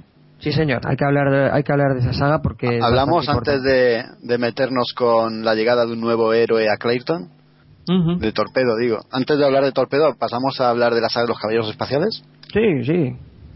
Encaja bien ahora, con lo de Ventus encaja perfecto. Claro. Y bueno, yo eh, no sé si me voy a acordar bien de, de esta etapa, no sé si tú te acuerdas. Ya, Eh, no. Aquí nos, Sí, sí, perdona. Sigue, sigue. No, no, iba solamente a comentar que, que son mm, unas ocho, ocho o seis páginas que complementan algunos de estos números y que nos cuentan algunas de las hazañas de, de los caballeros espaciales, no previas a que se ganase la guerra. En ellas los protagonistas absolutos de las primeras historias son Rom, Terminator o Exterminador, como se quiera decir, y Brillo Estelar. Una caballero espacial de color dorado que luego tendrá también mucha mucha importancia. Y en estas historias comprobamos cómo pues eh, Exterminador o Terminator no es un, cyborg como Rom y Brillo Estelar, no es un caballero espacial al uso, porque aunque Rom y los demás caballeros espaciales mantienen su parte de su humanidad intacta y tienen la posibilidad de cuando toda la guerra acabe volver a ser humanos, con Exterminador no pasa eso. Exterminador eh, fue rescatada su, su mente o su, o su pauta mental de un cuerpo moribundo, de un cuerpo exterminado por una enfermedad que propagaron los fantasmas, entonces Exterminador cuando acabe la guerra no tiene cuerpo al que regresar. Y esto digamos que endurece al caballero espacial y lo hace bastante más mm, violento que sus compañeros. Este no sigue un código busido ni respeta la vida. Este, este va a, a matar. Y en una de esas aventuras, pues mata, creo que recordar que mata a toda una nave, ¿verdad? Porque estaban infectados con la misma enfermedad que él había tenido antes de ser caballero. Y por este hecho le hacen un juicio en Galador. Y el alto, ¿cómo se llama? El, el- el rey de Galador. ¿Cómo se llamaba El Álvaro? primer director. Lo que Primer pasa es que, a ver, eh, sí, está el incidente de la nave, es verdad que se compadecen con el tema de que, bueno, pues tienen este virus y por lo tanto pues no tienen salida, pero el juicio es porque se van a, otra, a otro, planeta y en los en- que también están infiltrados, pero asesina a sangre fría al rey. En, una, Correcto, en, una, en un arrebato con los fantasmas. Entonces, Es un cabezón, sí, una, una raza de cabezón. Sí, es un, es un- nada, eso se, se liquida en esas ocho paginillas. Entonces, efectivamente, es cuando va, está, es, va- es juzgado. Pero bueno, ya está vendido, porque están todos ya directamente ya con, con, la, con, el, con el pulgar hacia abajo. Y, y bueno, efectivamente, ahí ya resuelven el que debe de ser, que debe ser ejecutado porque ha, ha infringido el código de, de los caballeros, que es eh, matar o incluso matar en este caso a un, a un inocente. Porque es verdad que tampoco estaba justificado. Ahí el autor, bueno, pues dijo, bueno, pues le- que se cabre porque es un tío muy temperamental y, y le liquida. Entonces, eh, lo que ocurre es que, que cuando, bueno, se da el inicio de la ejecución, no es ejecutado porque eh, el señor Mentus le, le rescata y le lleva y le lleva al limbo y lo que ocurre es que al final lo que lo que hace lo que hace con con, Terminator así es hasta la traducción es que se haga pasar por el propio Rom y eso luego se verá cuando cuando Rom vuelva a Galador. Entonces si te parece a lo mejor comentamos ahora lo de la cuestión torpedo y cómo va y cómo vuelve a Galador. Perfecto. Porque en estos números, ya no hablamos de la saga de los caballeros, eh, hablamos de, de Clayton. En estos números, posteriores a que Rom ha vuelto del limbo, a Rom lo asedia un pensamiento único, y es que él ha visto en el limbo una imagen de Galador destruida. No sabe si Galador está en pie o ha sido destruida. Entonces, el único, la única obsesión que tiene es volver a Galador y, y comprobar si está en buen estado. Tanto su familia como como el propio planeta, como toda la política, como todo lo que hay allí. Eso es lo único que le obsesiona. Y encuentra una posibilidad de, de dejar la Tierra, porque llega a Clayton un héroe que puede sustituirle como defensor y como aniquilador de fantasmas, que es Brock Jones, Torpedo. Sí, señor. Torpedo. Un personaje creado, o, vamos, apareció por primera vez en, en la colección Daredevil. Y, y, decir de, y decir de Torpedo que tiene ahí una, una línea argumental ya atrasada, en, es- eh, los cuales, bueno, hay una compañía cuyos soldados son los Rocketeers que se intentan apoderar de, de esta, bueno, de este traje creado por, por el tío de Brock Jones, el cual, bueno, pues era, lo, hice- lo, lo quiso hacer con intenciones criminales, pero el bueno de Torpedo, pues no, tenía intención, todo lo contrario, de, bueno, pues tener intenciones buenas. Estamos en Marvel, por lo tanto, este personaje al final, si al fin y al cabo llega a Clayton para, por lo menos, involucrarse en la, vecindad y luego al final protegerles, bueno, tenía que tener buenas intenciones. Entonces tenemos ya todos estos personajes reciclados de, villano a héroe, o por lo menos en sus antecedentes. ¿Y qué decir? Bueno, pues que efectivamente, si Nueva York tiene 200.000 superhéroes, pues por lo menos que Clayton tenga uno.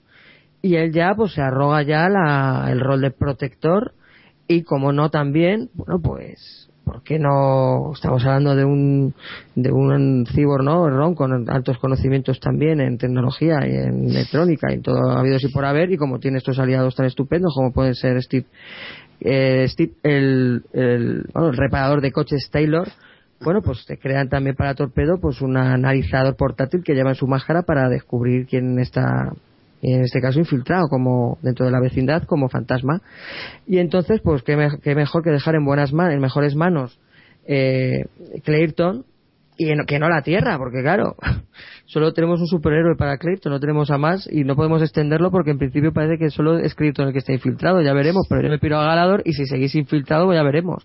Pero claro es que como le han sugestionado y que tiene que volver a Galador porque cree que puede estar eh, destruido pues al final lo que hace, ¿dónde se va? Para irte, a- para irte al espacio, ¿dónde qué? ¿Cuál es la capital del mundo donde puedes encontrar naves espaciales para irte al espacio?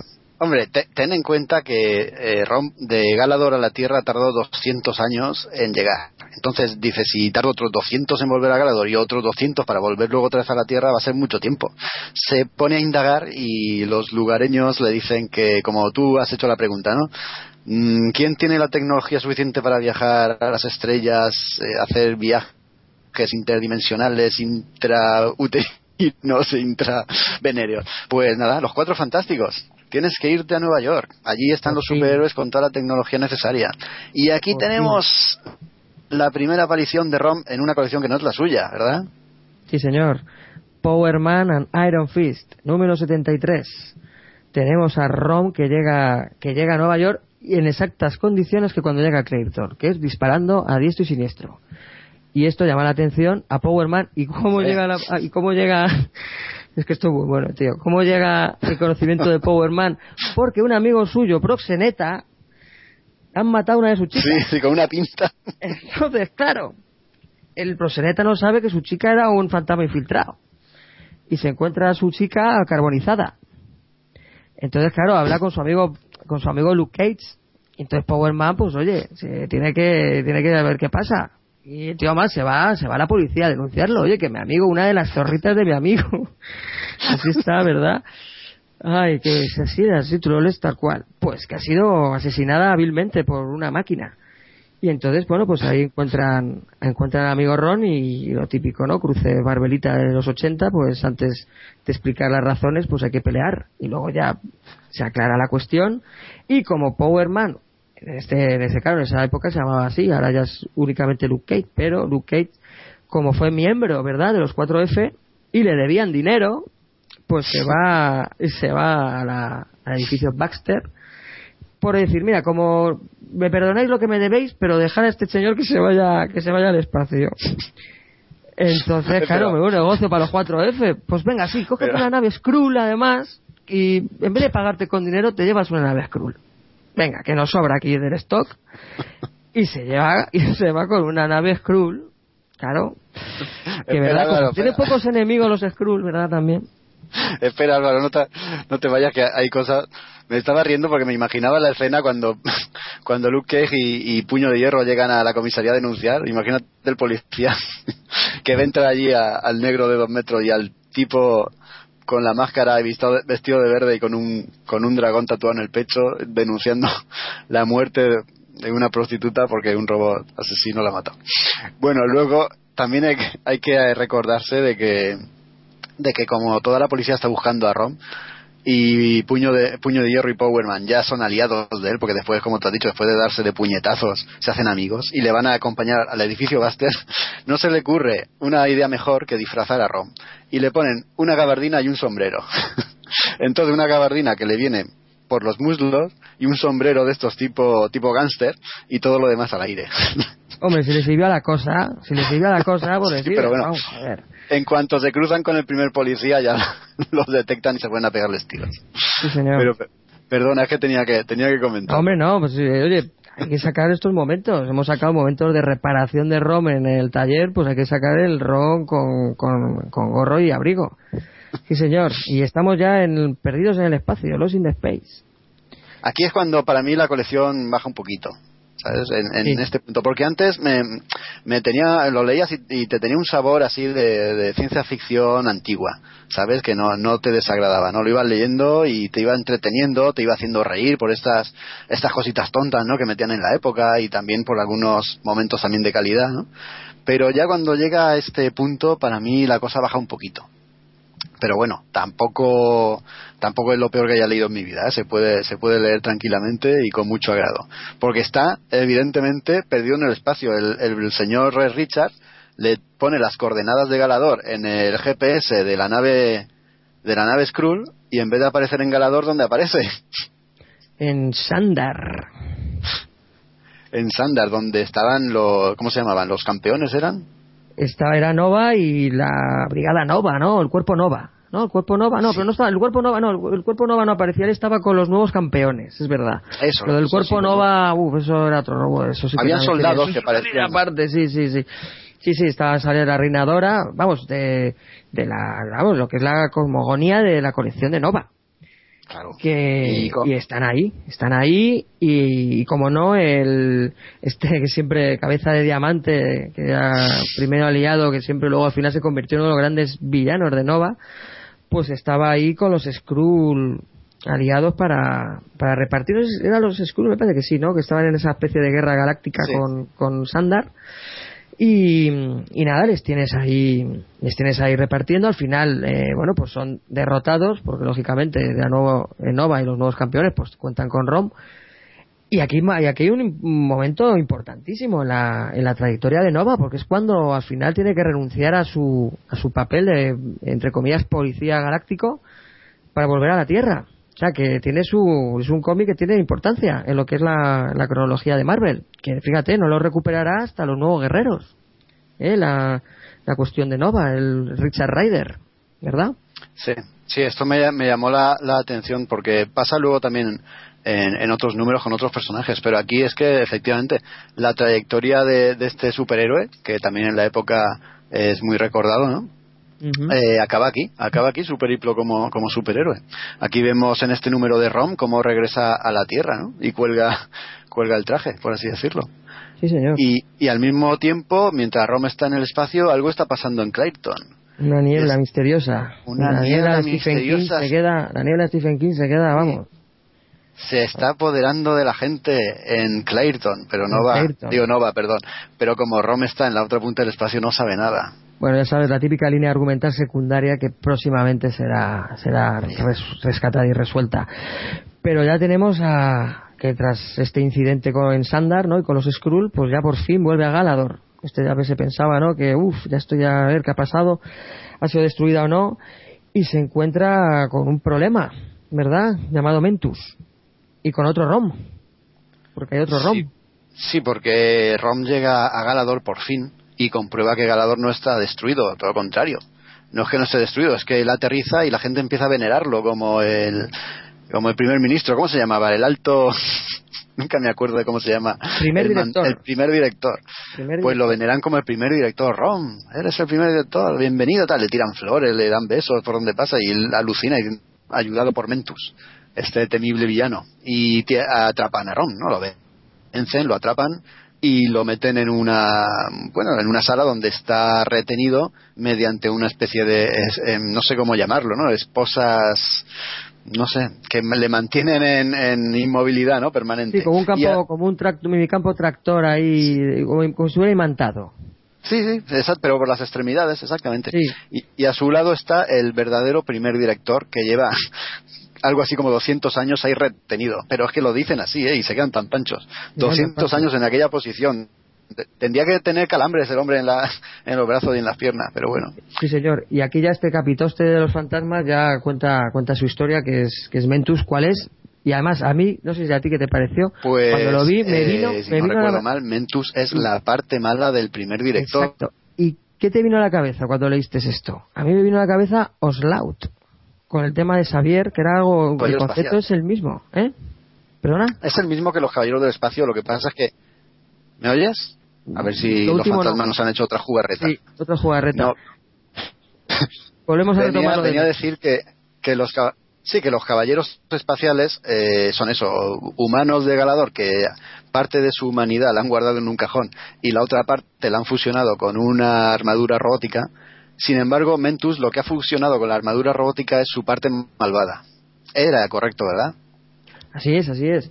Era lo que, sí, sí, lo que hizo, lo que hizo, lo que hizo el primer director era mi voluntad que se vaya a la armadura y mi parte humana pues continúa continúa en, en Galador. Lo que ocurre que lo que pasó fue que la parte malvada del primer director se fue eh, extrapolado a esa armadura y por lo tanto eh, la parte maligna eh, cobró totalmente el dominio de, de- la misma, de esta armadura, y por lo tanto, bueno, pues con ese afán de, de- de destrucción del, de tanto de Galador como aliarse con los fantasmas.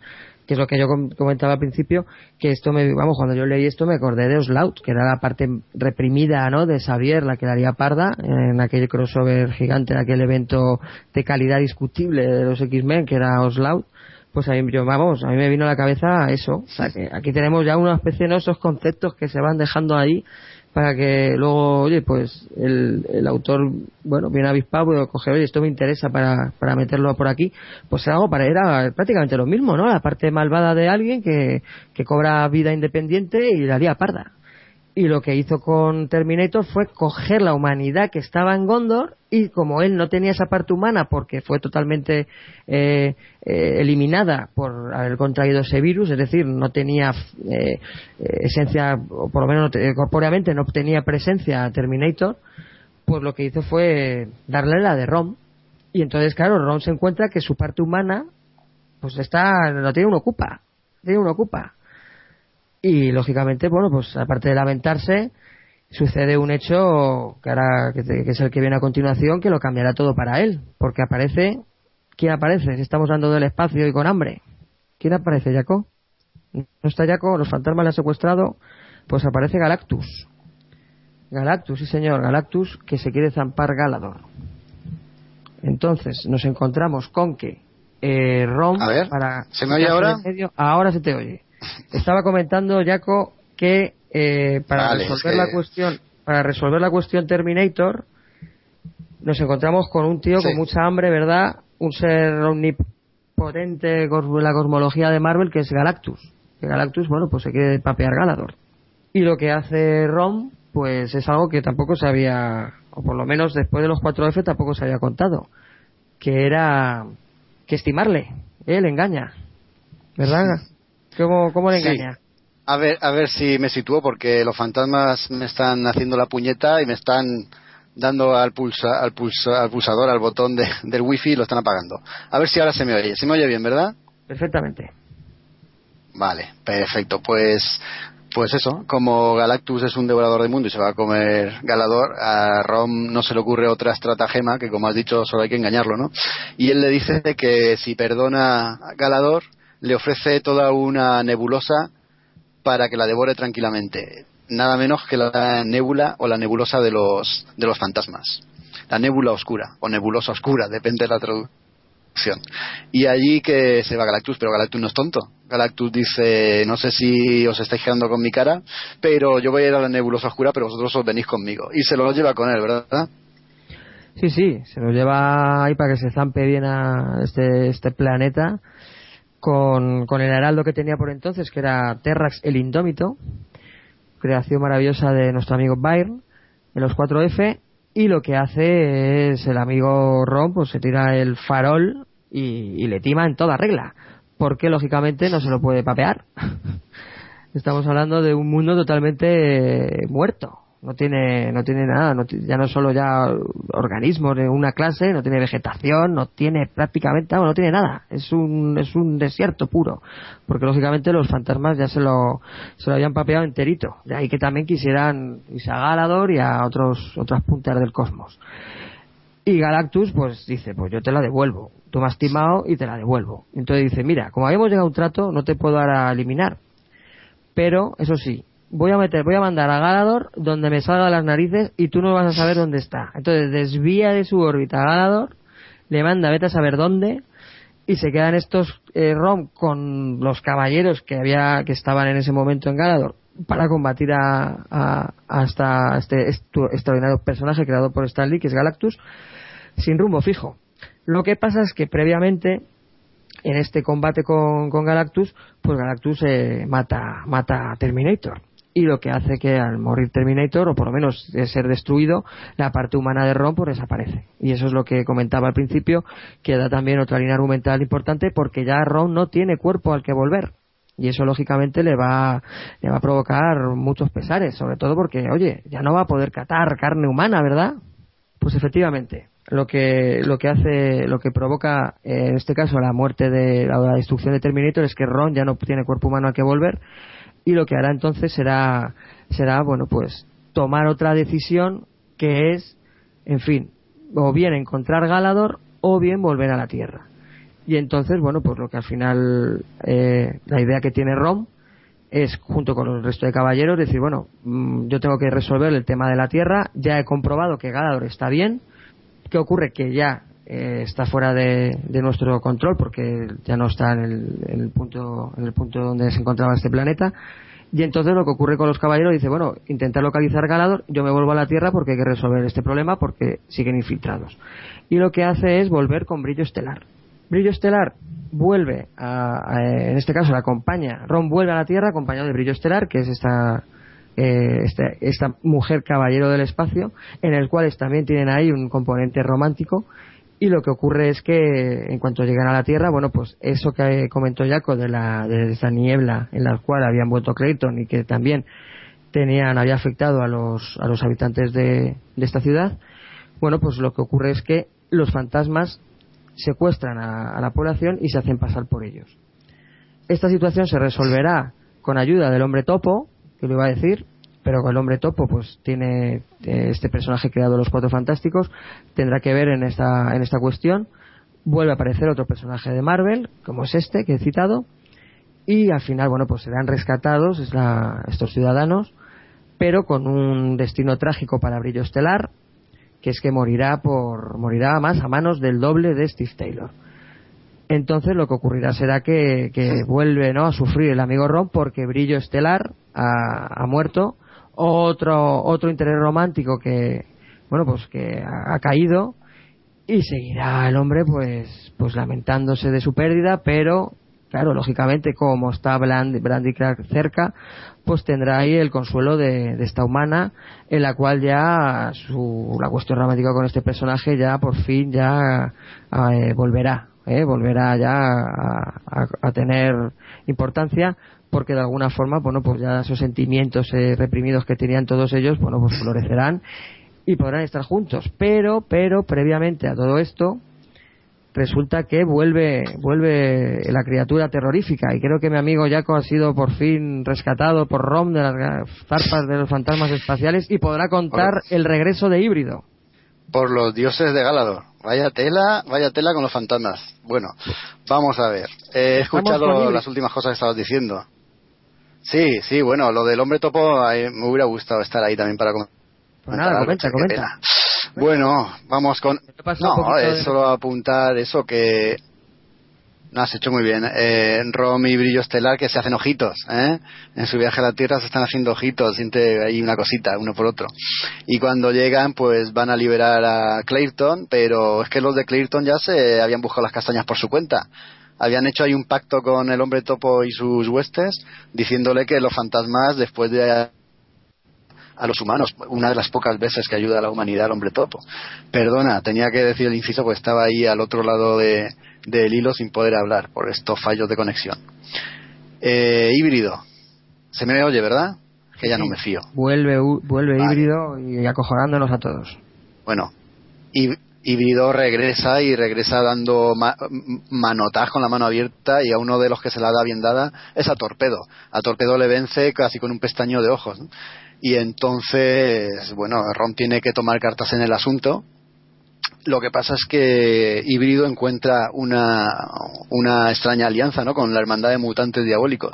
Porque a todo esto Ron está peleando contra la Hermandad de Mutantes Diabólicos. A Ron lo engañan unos presos que están traba- haciendo trabajos forzados. Rom los ve encadenados y piensa que, que los fantasmas los han esclavizado.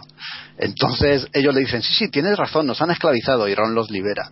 Y el capullo, por no decir otra cosa, del tío que ha engañado a Ron, del, del delincuente que ha, de- que ha engañado a Ron, le dice que hay otros como él, que están retenidos en un, en un sitio y tal, y le hace la descripción de la cárcel. Entonces Ron va allí y abre las puertas de la cárcel, literalmente, las arranca de cuajo.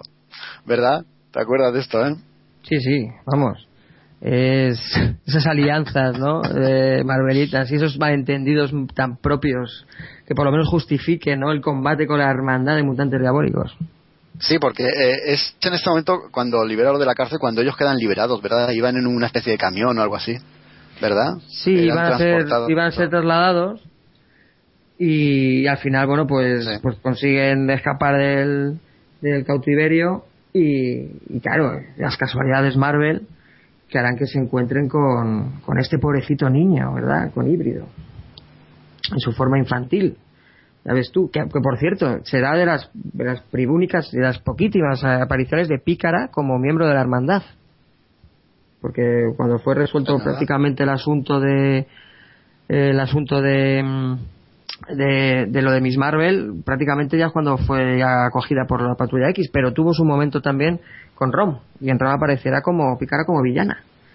Y se liarán de paros con Este, híbrido. este número, Mm. sí, perdona, no, este número enlaza con uno de los anuales de los Vengadores que terminaban venciendo a la Hermandad de Mutantes y aquí es donde los trasladaban efectivamente a, a la prisión. Perdona, perdona, te he cortado. Sí, sí, sí. Pues nada, ¿no? Luego ya el encontronazo con, con híbrido y volverá a, bueno, el tema de acojone con esta criatura que es que de verdad es para mí el, mayor, mejor descubrimiento, vamos, para mí de la colección. Bueno, después de las del- de la parte hechicera de los fantasmas, por supuesto, pero vuelve a ser diabólico, acojona eh, y sádico, eh, vamos, un tío totalmente, una criatura totalmente terrorífica. Y aquí en la, en la lucha contra híbrido, Romy y Picara también tienen ahí un, un, Sí, un señor, pequeño hacer. ¿eh? No, a ver, es que claro, ¿cómo, cómo absorbía Pícara la- los poderes de los demás? No le daba con una, no le daba la manita, el tío le daba el morreo. Acuérdate los X-Men, cada vez que se tenía que Sí. absorber los poderes de Coloso o de Lobendo, tac, besito. Pues coño, no, a Pícara, o sea, Pícara a Ron le da un pico. ¿Y qué es lo que dice Ron?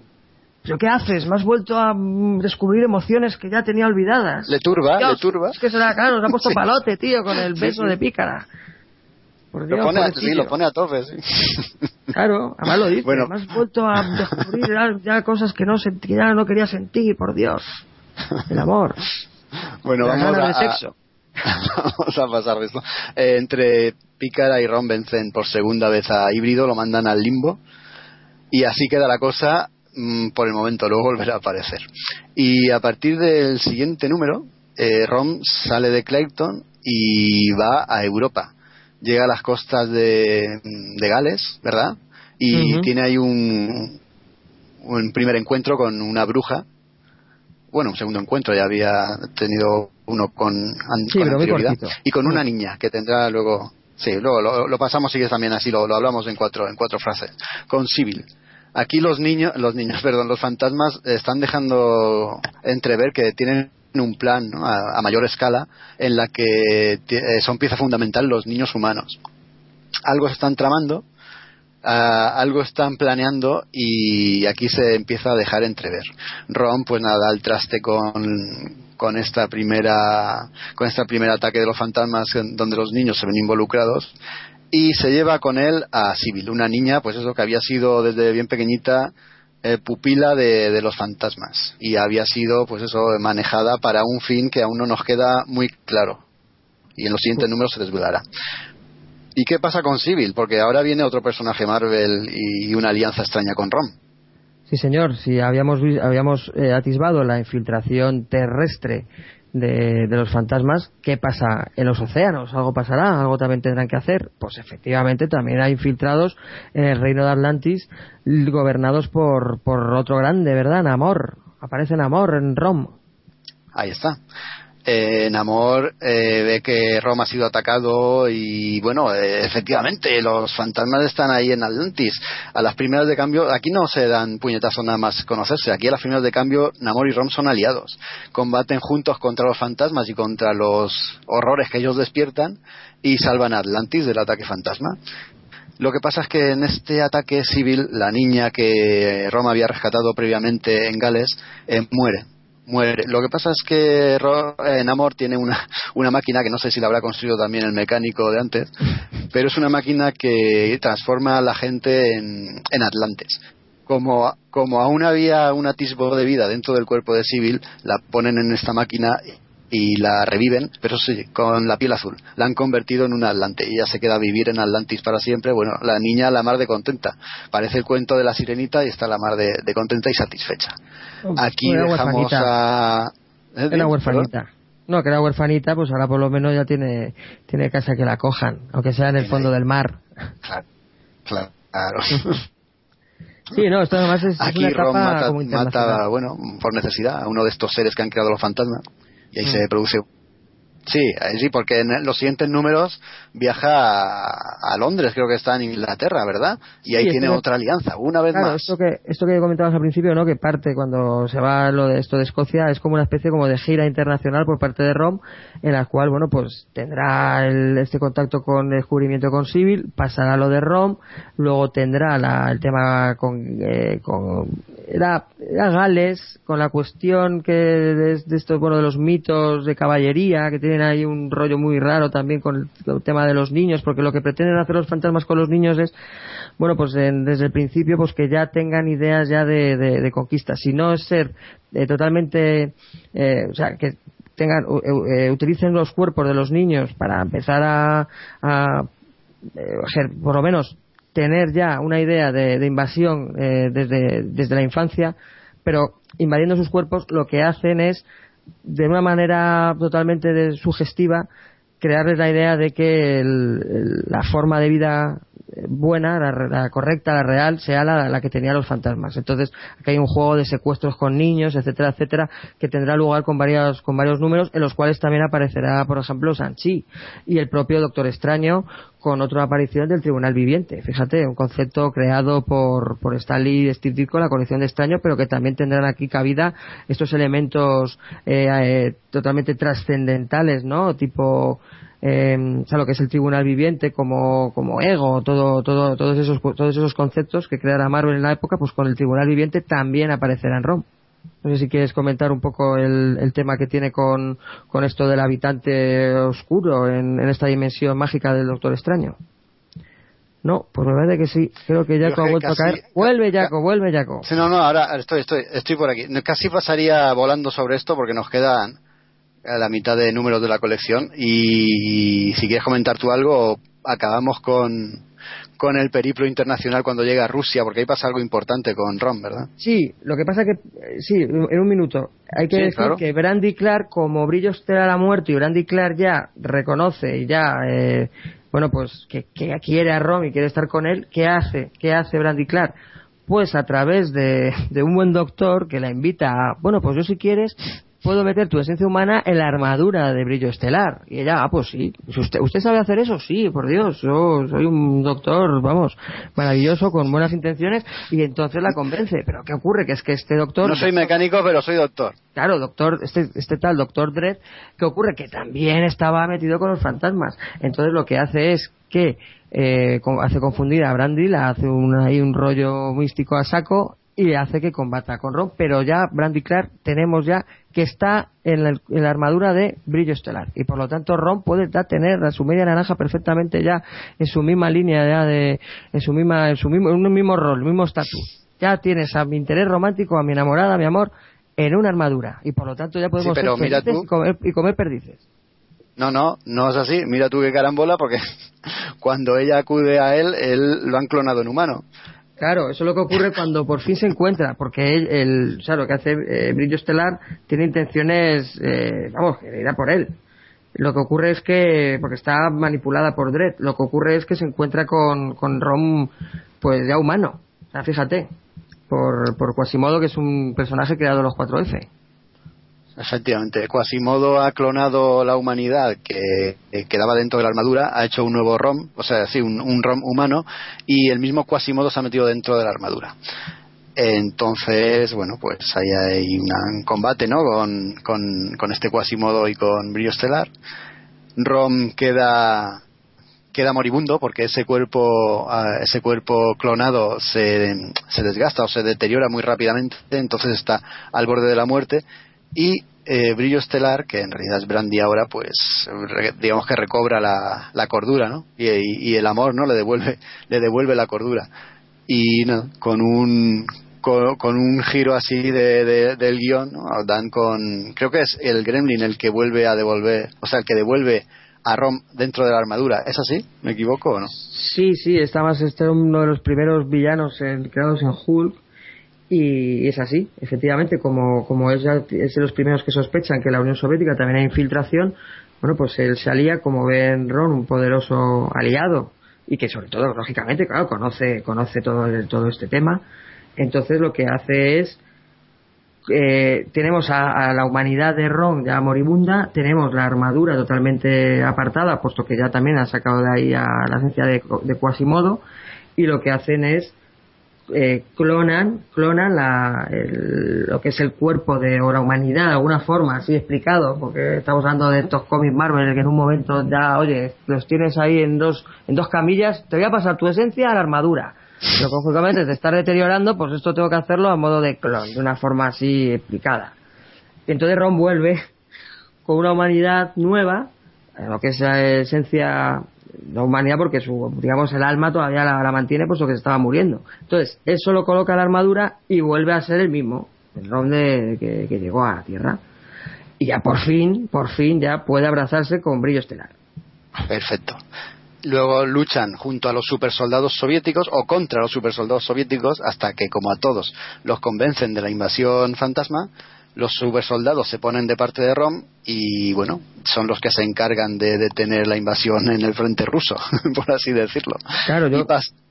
Sí, no, yo que me refería a eso que al principio, lo de cuando lo de la- cuando decía lo de brillo estelar con la cuestión de otro Doctor Dredd, es que drama tipo muy marvelita que por fin cuando podemos estar juntos tú te estás muriendo, que es cuando ya se resuelve la cuestión Quasimodo, cuando ya por fin están los dos ya en igualdad de condiciones con la armadura de caballero.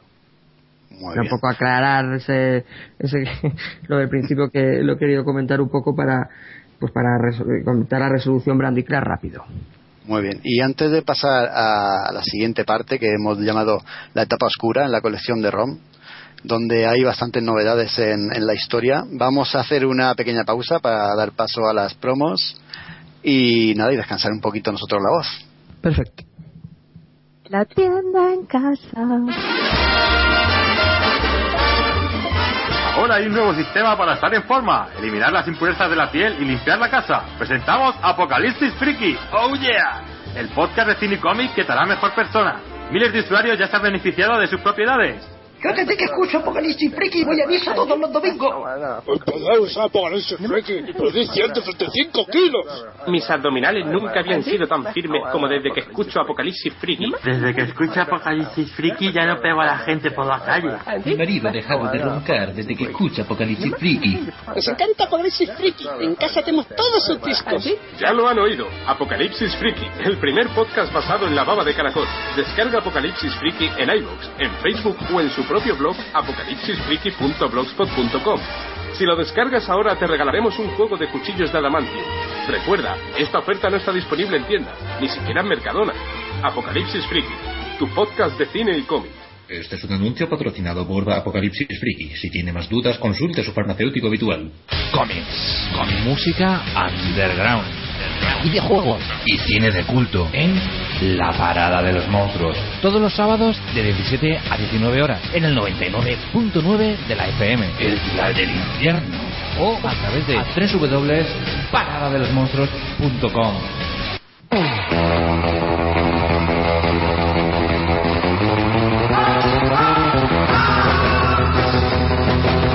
Estás escuchando Hello Freaky Podcast, un programa de cine, series, videojuegos, literatura y cómics. Puedes escucharnos en directo en www.hellofreaky.com y descargarnos en iVoox o iTunes, entre otros. Si te lo estás pasando bien, no seas tacaño, haznos me gusta y anímate a comentar en la ficha del podcast.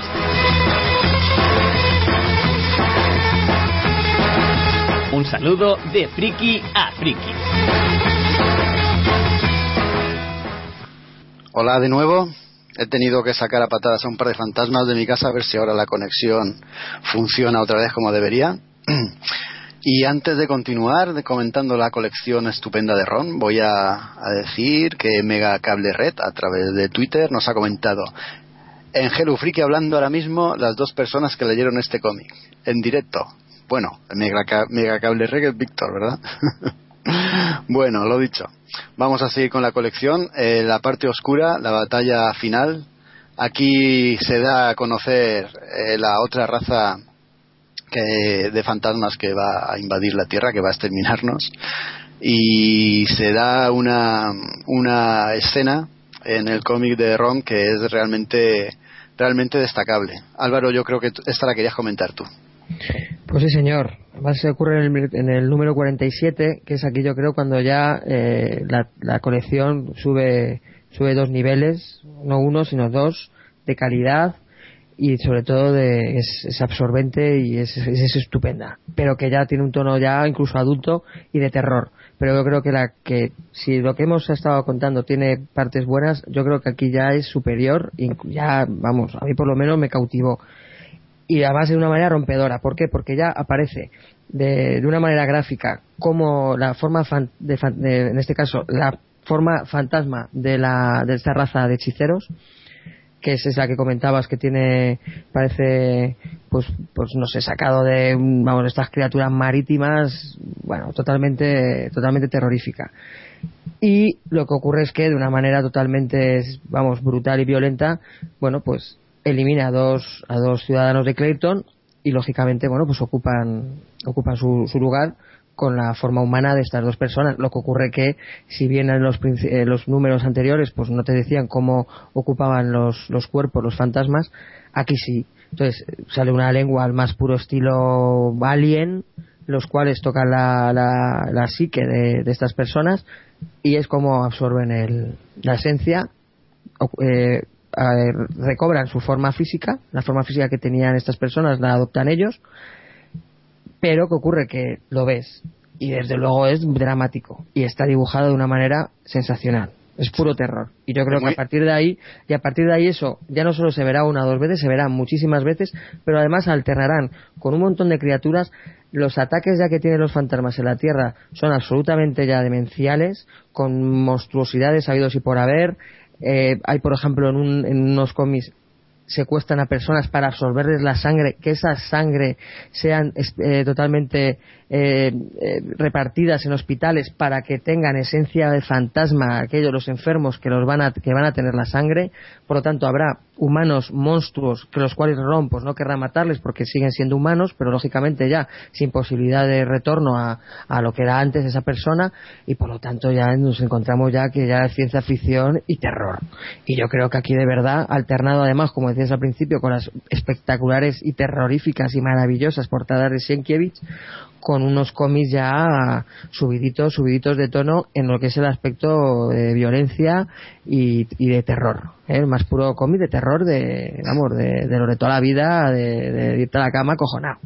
Antes habíamos dicho lo de los niños, era un plan que tenían los los fantasmas para cambiar la, la apariencia, la forma de los niños y transformarlos eh, en horrores, ¿no? Para que atacaran a los de su misma especie. Y aquí es donde esto lo llevan a la máxima expresión, como decías tú antes, esa escena de la pareja es el preámbulo a lo que va a venir luego. Pues los cómics toman un- unos derroteros muy gráficos, ¿no? Los, los, has, has narrado, ¿no? Como los fantasmas adoptan la, la forma de los humanos. En la lengua no es que toque la psique, es que directamente taladra el cráneo de, Sí, sí. de los humanos y, y llega hasta el mismo cerebro. Y eso es que lo ves.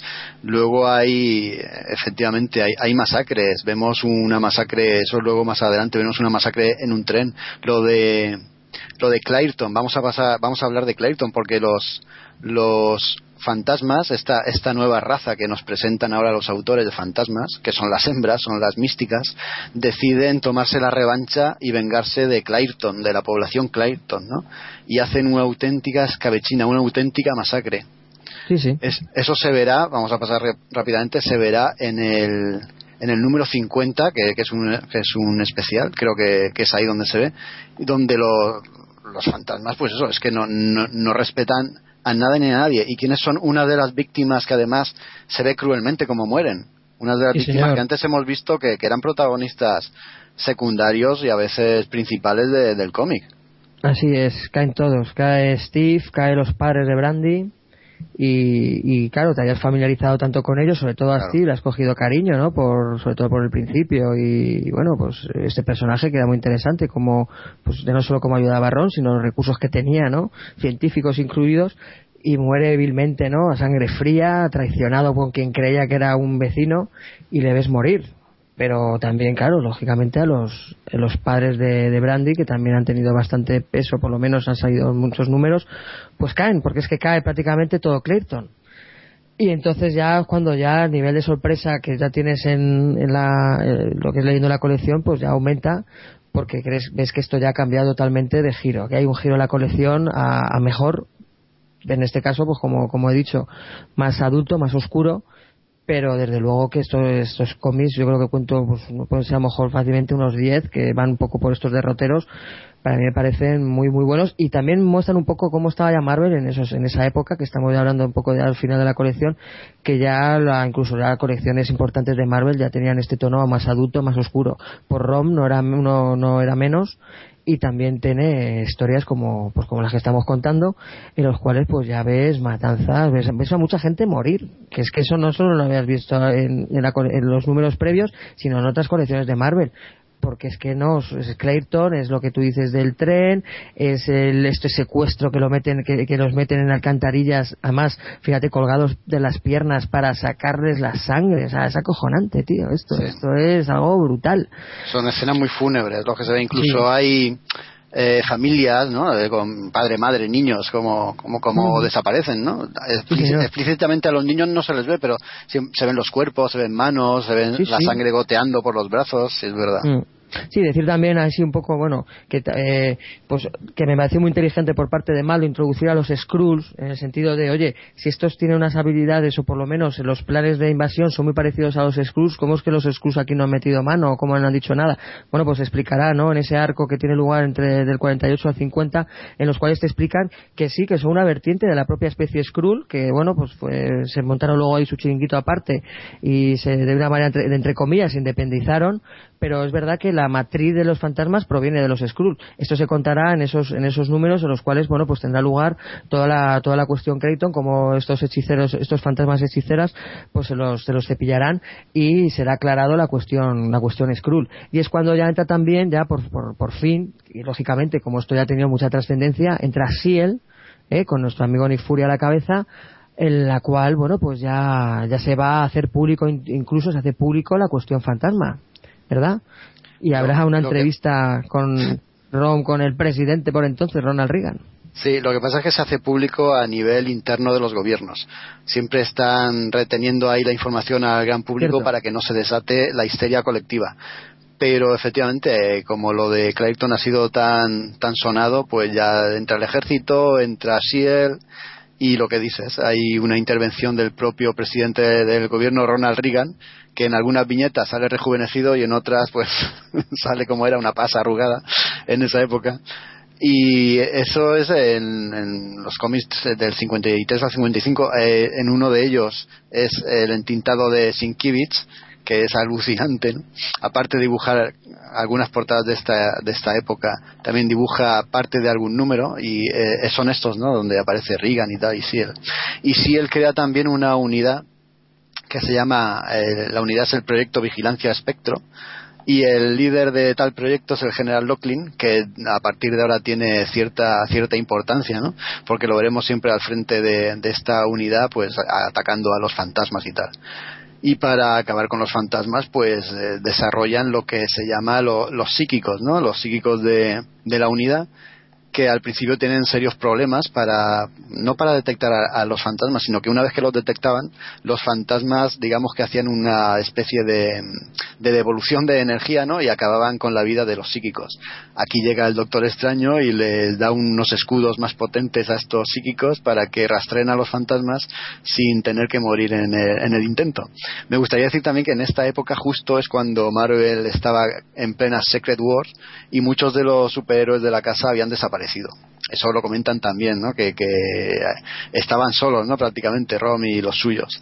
También hay que decir que en esta época, porque Brillo Estelar, eh, al ver que su familia, como ella era Brandy, ¿no? su familia ha muerto a manos de los fantasmas, pues ella tiene una, eh, una evolución, ¿no? pasa de ser un, un, robot, un, caballero espacial de primera genera- generación a uno de segunda generación, Una- un aspecto más moderno, ¿no? más, más, agresivo, de hecho ella cambia también su, su forma de combatir, ahora es más agresiva y más, más sanguinaria, y eso le lleva a tener ciertos ciertos choques intelectuales o de, de estilo ¿no? con Rom.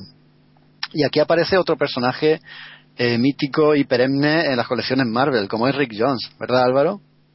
Sí, señor, cómo no, ¿verdad? El eterno Sidekik de cada uno de los, de, de los personajes principales de la casa, llámese Capitán América, llámese Hulk, llámese Capitán Marvel, bueno, pues también tiene cabida aquí, lógicamente, ayudándole porque este entrará en la gran escena, ¿no? En, la en lo que hablábamos antes de- del tema de los hospitales con la sangre de los fantasmas intentando, bueno, pues que se eh, pasen a los enfermos y puesto que él eh, viene de la de- viene de rebote de la colección de Hulk, el cual le han, le han diagnosticado un cáncer, bueno, pues está ahí en, en tratamiento en, uno de los- de- en ese hospital y por lo tanto tendrá luego que tendrá que ver en la cuestión ROM ya muchos números puesto que ya será un aliado más.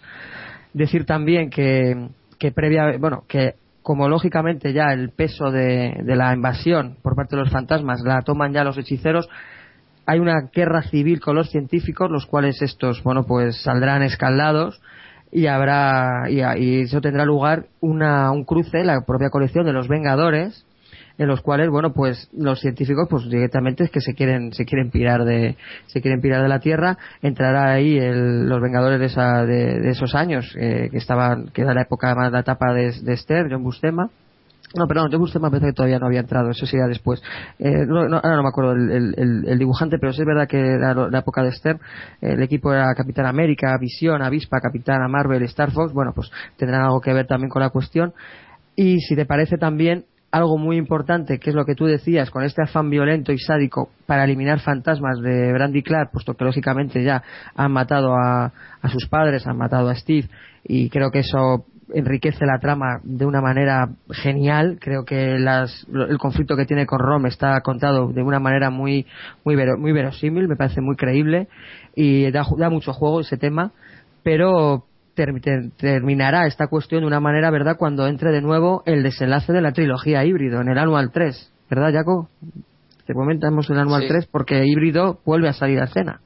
Antes, antes déjame que comente una cosita que me hace mucha gracia, que es cuando están en Canadá y los fantasmas eh, tienen un plan, la verdad es que genial ese plan, y es eh, alterar el- la cadena alimenticia desde sus orígenes eh, de la Tierra.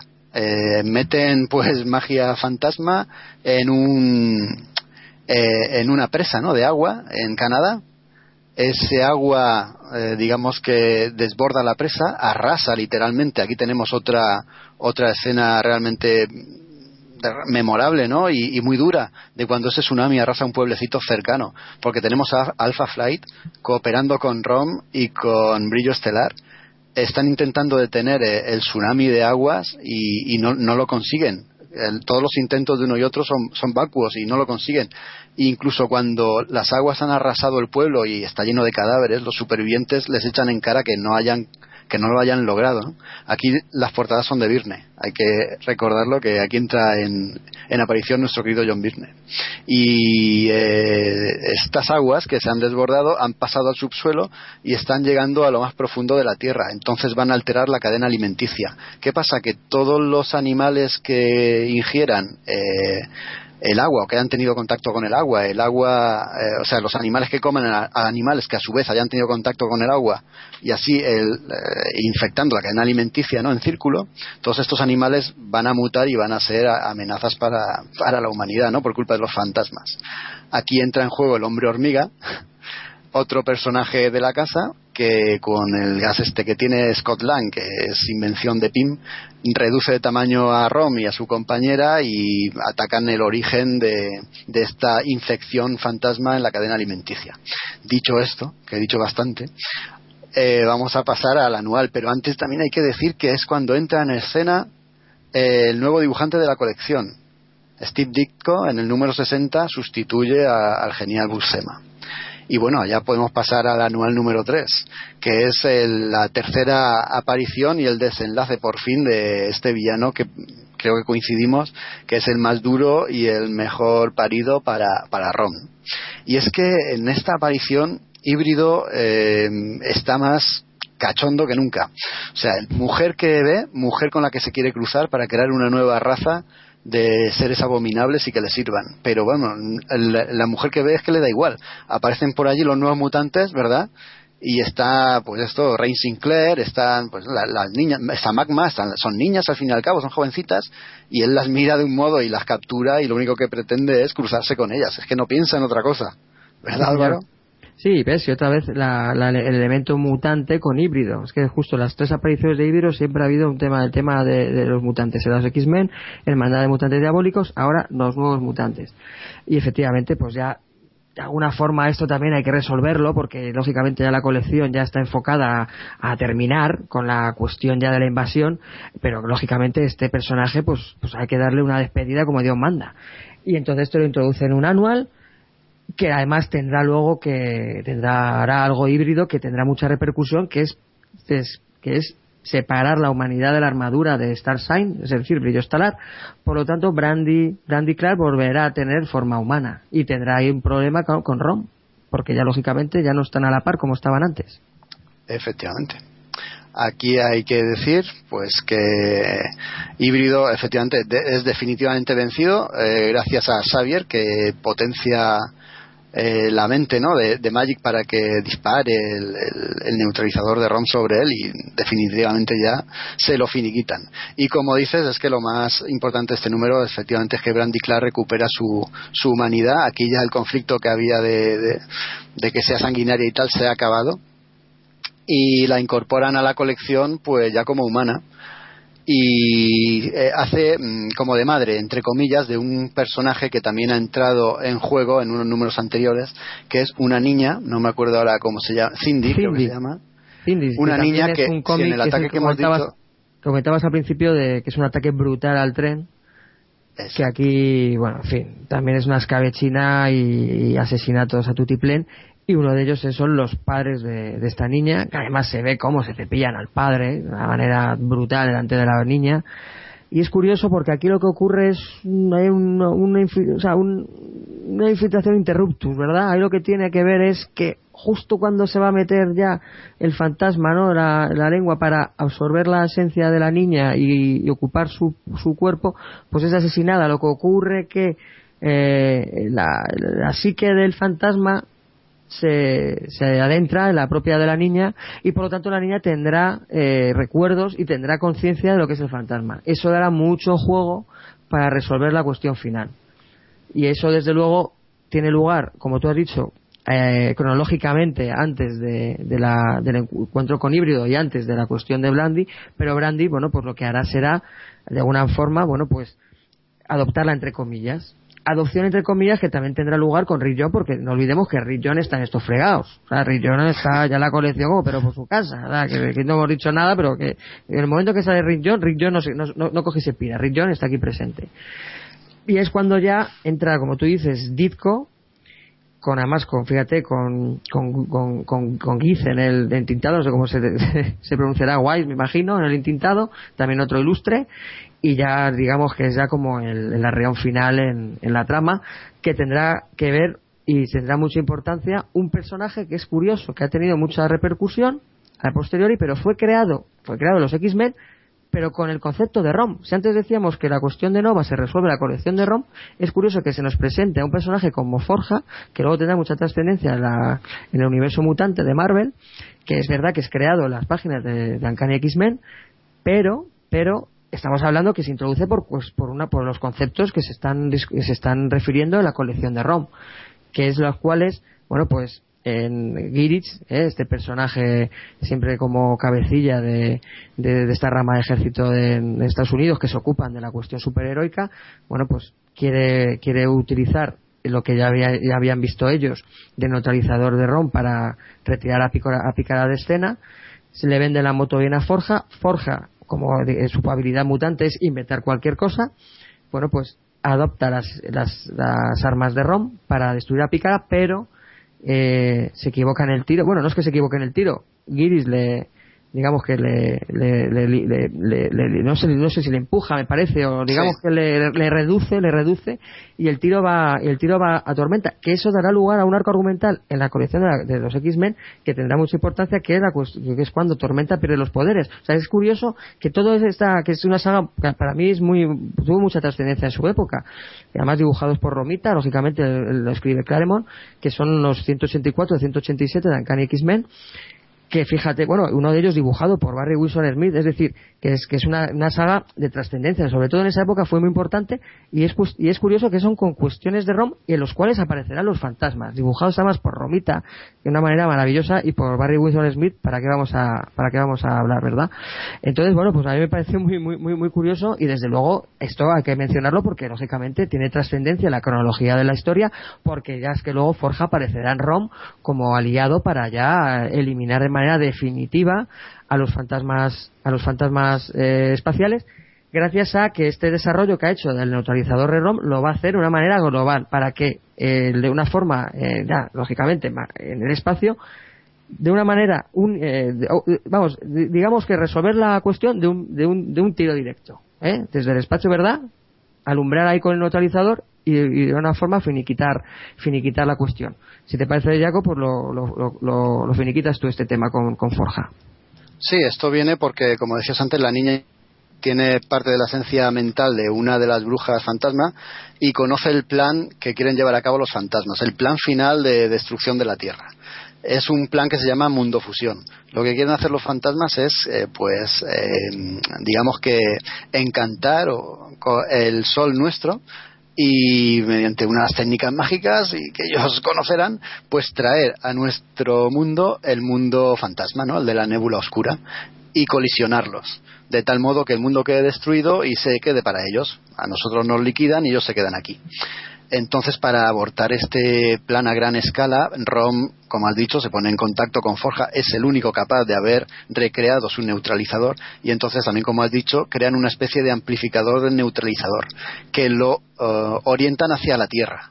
Lo que pasa es que a última hora, lo paso así muy por encima, aunque es el final, el gran final de la invasión en la Tierra, pero hay que pasar un poquito rápido, ¿no? porque tampoco es que sea un, una cosa muy, a explorar, ¿no? Es, es un argumento que, bueno, está un poco cogido con hilos, parece que le metieron prisa por acabar. Lo que decía es que en vez de dirigir este gran amplificador del neutralizador de ROM hacia la Tierra, lo giran y lo proyectan directamente contra Mundo Fantasma.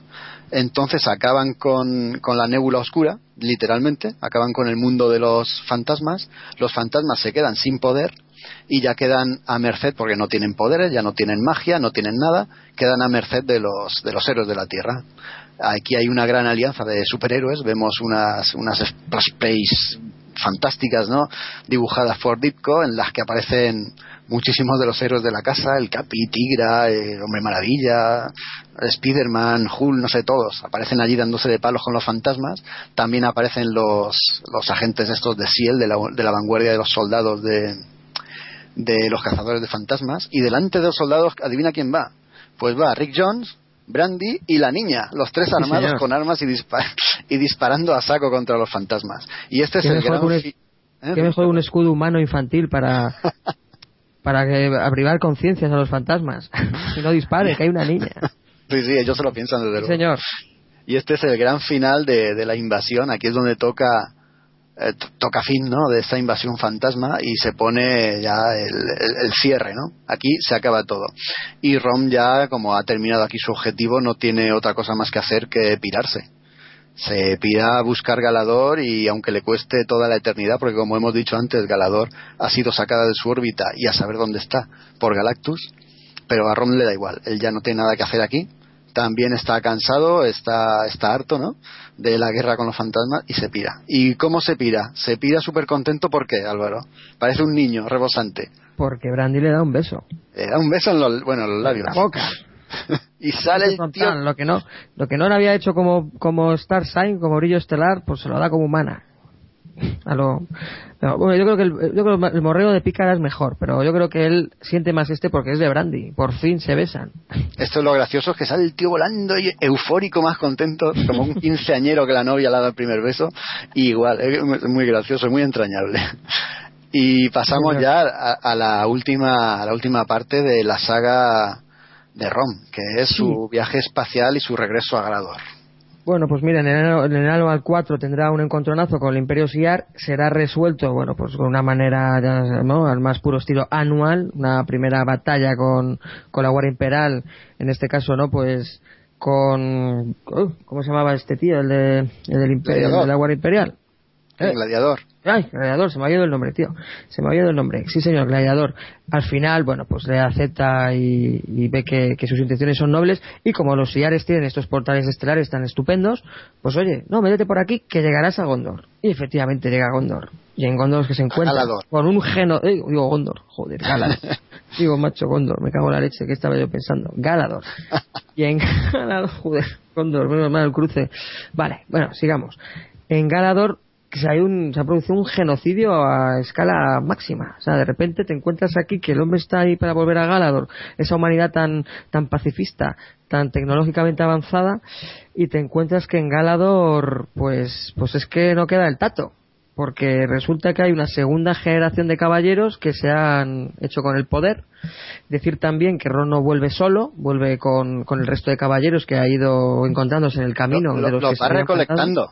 ¿Verdad? Sí, sí. Álvaro? Lo va recolectando. En cada número, en cada número, bueno, pues va Perdona, haciendo eh. aparición un, un caballero y al final, bueno, pues se junta un, más o menos un equipo majo de caballeros y vuelve a Galador. Y en Galador, pues, pues se encuentra que no hay nadie. Es que resulta que es que una, una segunda generación de caballeros que se ha hecho, se han hecho con, se ha hecho con el poder de, del planeta, pues es que los ha matado a todos, porque es que no quedan más que ellos, ¿verdad? Tienen ahí, bueno, hay un reducto y rebelde, supervivientes, pero, Pero son vamos, 10 que- o 12. que queda, queda una tuerta y cinco más. ¿Verdad? Y ahí tiene también un combate pues, con el con el cabecilla de, de esta de esta segunda generación de caballeros del espacio que de una manera bueno pues pues muy rápida verdad yo creo que aquí ya la colección pues había que terminar de alguna forma y lo que podía a lo mejor tener lugar una buena saga una, un buen arco de cinco o seis números pues se lo, se lo finiquitan en dos o tres ¿eh? entonces bueno pues Rom lo que hará será será derrotar al, al jefecillo de esta segunda generación y se encontrará con una sorpresa verdad que te la dejo a ti contar la sorpresa Espérate, que me has pillado en blanco. Estaba pensando, perdóname Álvaro, estaba pensando en el número 67 y en el 68, que son historias aparentemente intrascendentes, pero que le sirven al- a, a Law para, para, digamos, finiquitar algunos asuntos, ¿no? De Ron, por ejemplo, eh, aceptarse a sí mismo, eh, el disfrutar de, de- de la vida aunque no sea, aunque no sea plenamente humano. En, en un planeta se encuentra una humanidad que, que solo tienen un día cada milenio para disfrutar de, de la vida y tal, y él aprende eso. Luego en el siguiente número pasa, pasa una cosa un poco extraña también, ¿no? Porque eh, la humanidad está dividida en, en esos seres humanos y en robots, y hay una guerra entre ellos. Y ahí es donde te refleja el guionista, ¿no? La, la, la confrontación que hay dentro de, de, de Rom, ¿no? Entre su parte robótica y su parte humana. Esos dos números me gustaron Sí, sí. mucho, mucho más que los últimos, fíjate. No, no, es que además, el, además con el con dicto al dibujo y totalmente tan apartados de las de todas las historias que habías leído previamente, o sea, es pura ciencia ficción o fan- y space opera, a mí me venían a la cabeza los cómics de la EC de ciencia ficción. Es que eran, era eso sí, ¿no? un mundo con, con la, la tecnología o las máquinas que se han cepillado, una guerra con, civil con la humanidad, la humanidad que se tiene que, que tiene que marcharse y luego una confrontación gigantesca y global que al final eliminan a las dos razas. O sea, es una historia de, de- vamos, la mejor ciencia ficción de los 50, vamos. Vamos, Sí, puro pero estilo que- que de a- te lo juro que me venía. Sí, sí.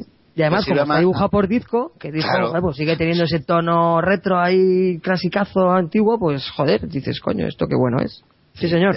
y le sirve a Buen Manlo rescate, para, para- claro para, para, para comentar o, no sé o reflejar cositas que él tiene ahí que quiere contar no de, de Rom pero efectivamente mm, ha pasado todo lo que tú has dicho y, y es el final no cuando Rom se pega de puñetazos con el líder de esa segunda generación que por cierto los diseños son para, pa- pero vamos son malísimos los diseños de estos caballeros de segunda generación. Es que mi hija los hubiera hecho mejor si se los va a hacerlo. Sí, sí, sí. Al, fi- al final Ron vence, no sé si te refieres a, a la conclusión a la que llegan.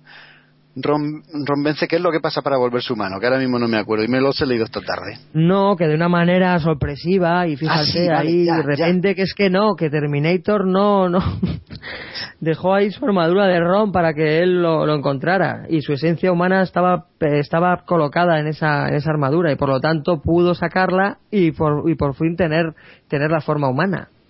O sea, la armadura de Rom, o sea, del, del- del Terminator, que hablamos al principio, que fue eliminada por Galactus, pero que tenía la parte humana, la parte humana sí la pudo de, la, la, la- la pudo volver a dejar en uno de estos, de estas, eh, de estos almacenes criogénitos, y por lo tanto, de así, de nada, en dos páginas, ¿eh? esto te lo resuelve en un momento. Oye, tío, que además Brandy Clark lo encuentra. Oye, mira, que, que resulta que, que, que no, que puedes volver a ser humano, que aquí tienes la muestra, que es que Terminator te lo dejó al final. No jodas, qué guay. Vuel- Vuelvo a ser humano, podemos estar juntos, Brandy. Pero claro, ¿están juntos dónde? En un mundo que no hay nadie. Que no Nadie. nadie. Está nadie como Adán y Eva. Qué mando es grande, genial. Adán y Eva al final en Galador. En Galador Exacto. 2.0, Adán y Eva. Rom y Brandy. Pero Galador destruido, que no hay ni Mercadona ni nada, no sé cómo van a sobrevivir. Nada, nada. Y, pero bueno, es un final, como tú dices, es un final que, que es un principio como Adán y Eva, ¿no? Vamos a repoblar el mundo de Galador. Así es. Y así se queda, tío. Y punto y final, y ahí acaba la colección, número 75. Pero los fantasmas todavía tenían algo que decir. ¿Dónde? ¿Verdad? ¿Dónde?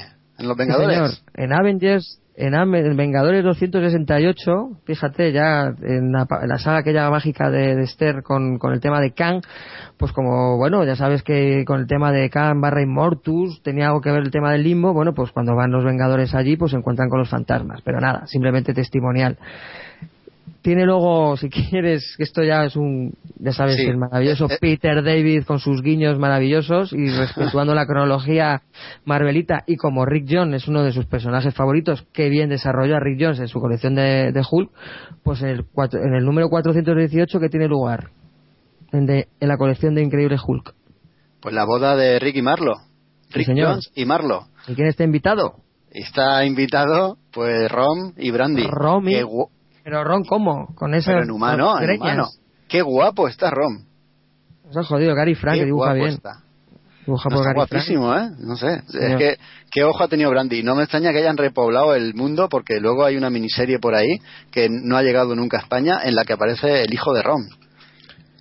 Sí, señor, eso estará contado en el futuro. Tuvo lugar en el año 2000. Fíjate, el gui- guionista no cualquier cosa, Jim Starlin. Ya ves. Y, y su hijo en un futuro, que, nada, que ya era caballero, llamado Tristán, bueno, pues tuvo ahí tuvo también su, su, su lugar como caballero del espacio, que era la que ellos llamaron tercera generación, pero la serie no debió de cuajar porque se quedó ahí la idea. Y es verdad, efectivamente, esa serie ha sido está inédita en España. Y luego ya un poco, ya si quieres ya de cerrar la cuestión fantasma, porque quedaba uno, tío, quedaba Queda uno, la madre del cordero. Fíjate, esto es como ves, esto es como en Alien, la reina madre que queda todavía, y claro, queda todavía el estertor de que esto pueda todavía continuar. Pues qué mejor que una con- en una, en una colección que ya estaba muerta, que eran los últimos de los nuevos guerreros, que estaba ya esa serie ya más finiquitada que otra cosa, que supongo que los oyentes se acordarán, si no, si no conocen la- la- la- el primer volumen de los nuevos guerreros, la trascendencia que tuvieron estos, este grupo, ¿no? En Civil War, que a lo mejor están más, fam- más familiarizados, ¿no? Eh, los oyentes en lo que es la- los cómics actuales de la etapa reciente de Marvel, bueno, pues en los últimos números del primer volumen de los New Warriors tiene lugar efectivamente el regreso a la Tierra de, de, de- de la reina fantasma madre llamado Bols, en las cuales, bueno, pues retomará conceptos como el traje de torpedo, porque uno de los miembros de los New Warriors, llamado Turbo, eh, utilizaba el, el traje de, de torpedo, porque en, en este caso se alternaban entre dos chavales, uno de ellos era el primo de Brock Jones, Brock Jones muerto, hostia, ¿no? ¿te acuerdas que la masacre de Clayton no solo cayó Steve lo hemos y los dicho. padres, cayó Brock Jones, cayó Torpedo, muerto también, además también te lo enseña, ¿verdad? El dibujo, Sí. creo que más muere de espalda, ¿no? Es curioso, ¿no? Le abre la puerta y, y muere. Y se lo carga. Pues resulta que el hijo de Brock Jones, que los cómics de, Bro- de los cómics de los que aparecía era un niño, ya sabes cómo es Marvel con el tema infantil, en los nuevos guerreros no, ya tiene casi 30 años, ¿verdad? Frankie Richard, ¿qué te pasa? Bueno, entonces, ¿qué ocurre?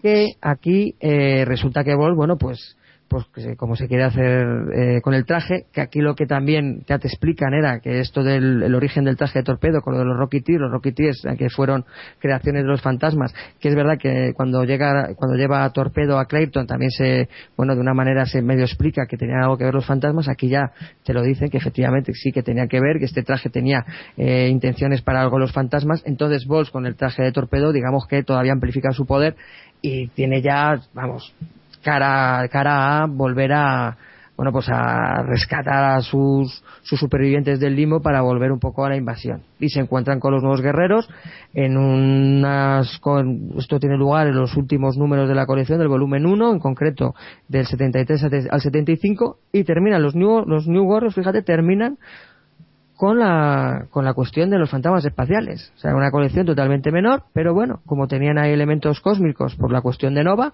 bueno, pues oye, vamos a introducir esto, a ver si volvemos a, salvamos esta colección, pero no, estaba ya decidido la cancelación, y tendrán un combate definitivo y será asesinado por, fíjate, ¿qué personaje menor, menor, menor de Marvel es quien mata a, a Volks, Jaco? Como me digas, no, yo no lo he leído, pero como me digas Speedball, Te manda la foto. Te mandé la Ah, foto no lo he ayer. visto. ¿Te acuerdas de Night Tracer, Destructor Nocturno? Ah, vale, vale, vale. El Salvador de la Tierra, Destructor Nocturno. Night Tracer. Nah, O Trillador gustaba- Nocturno. ¿Te acuerdas que fue llamado Trillador. la traducción Trillador Sí. Nocturno?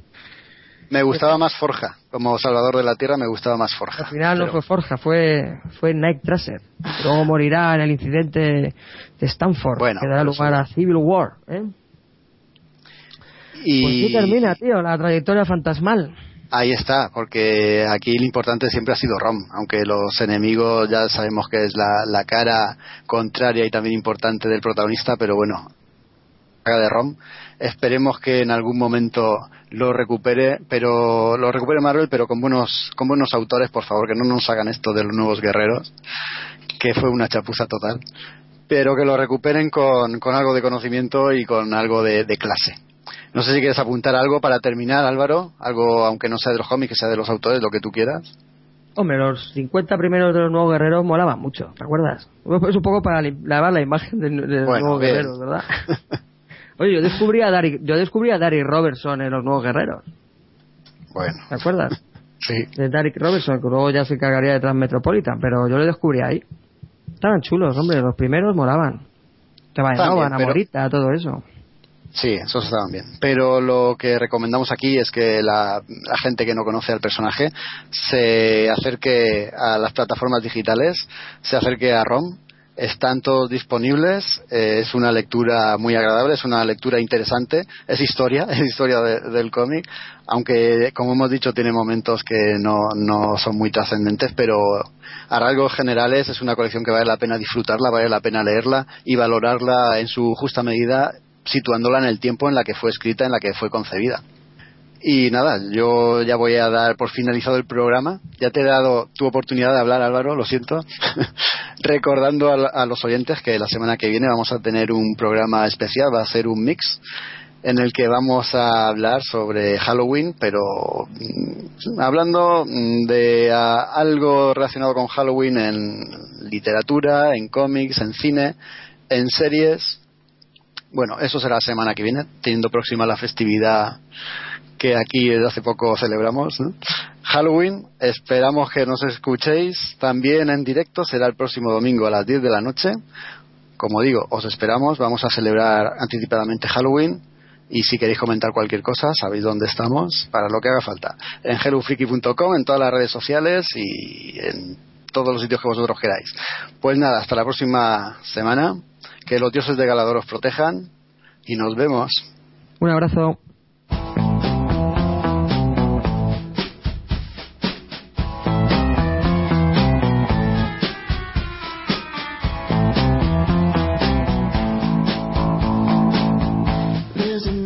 Recuerda, puedes encontrarnos en www.hellofreaky.com. Pero también estamos en Evox, iTunes, Facebook, Twitter o Google Plus.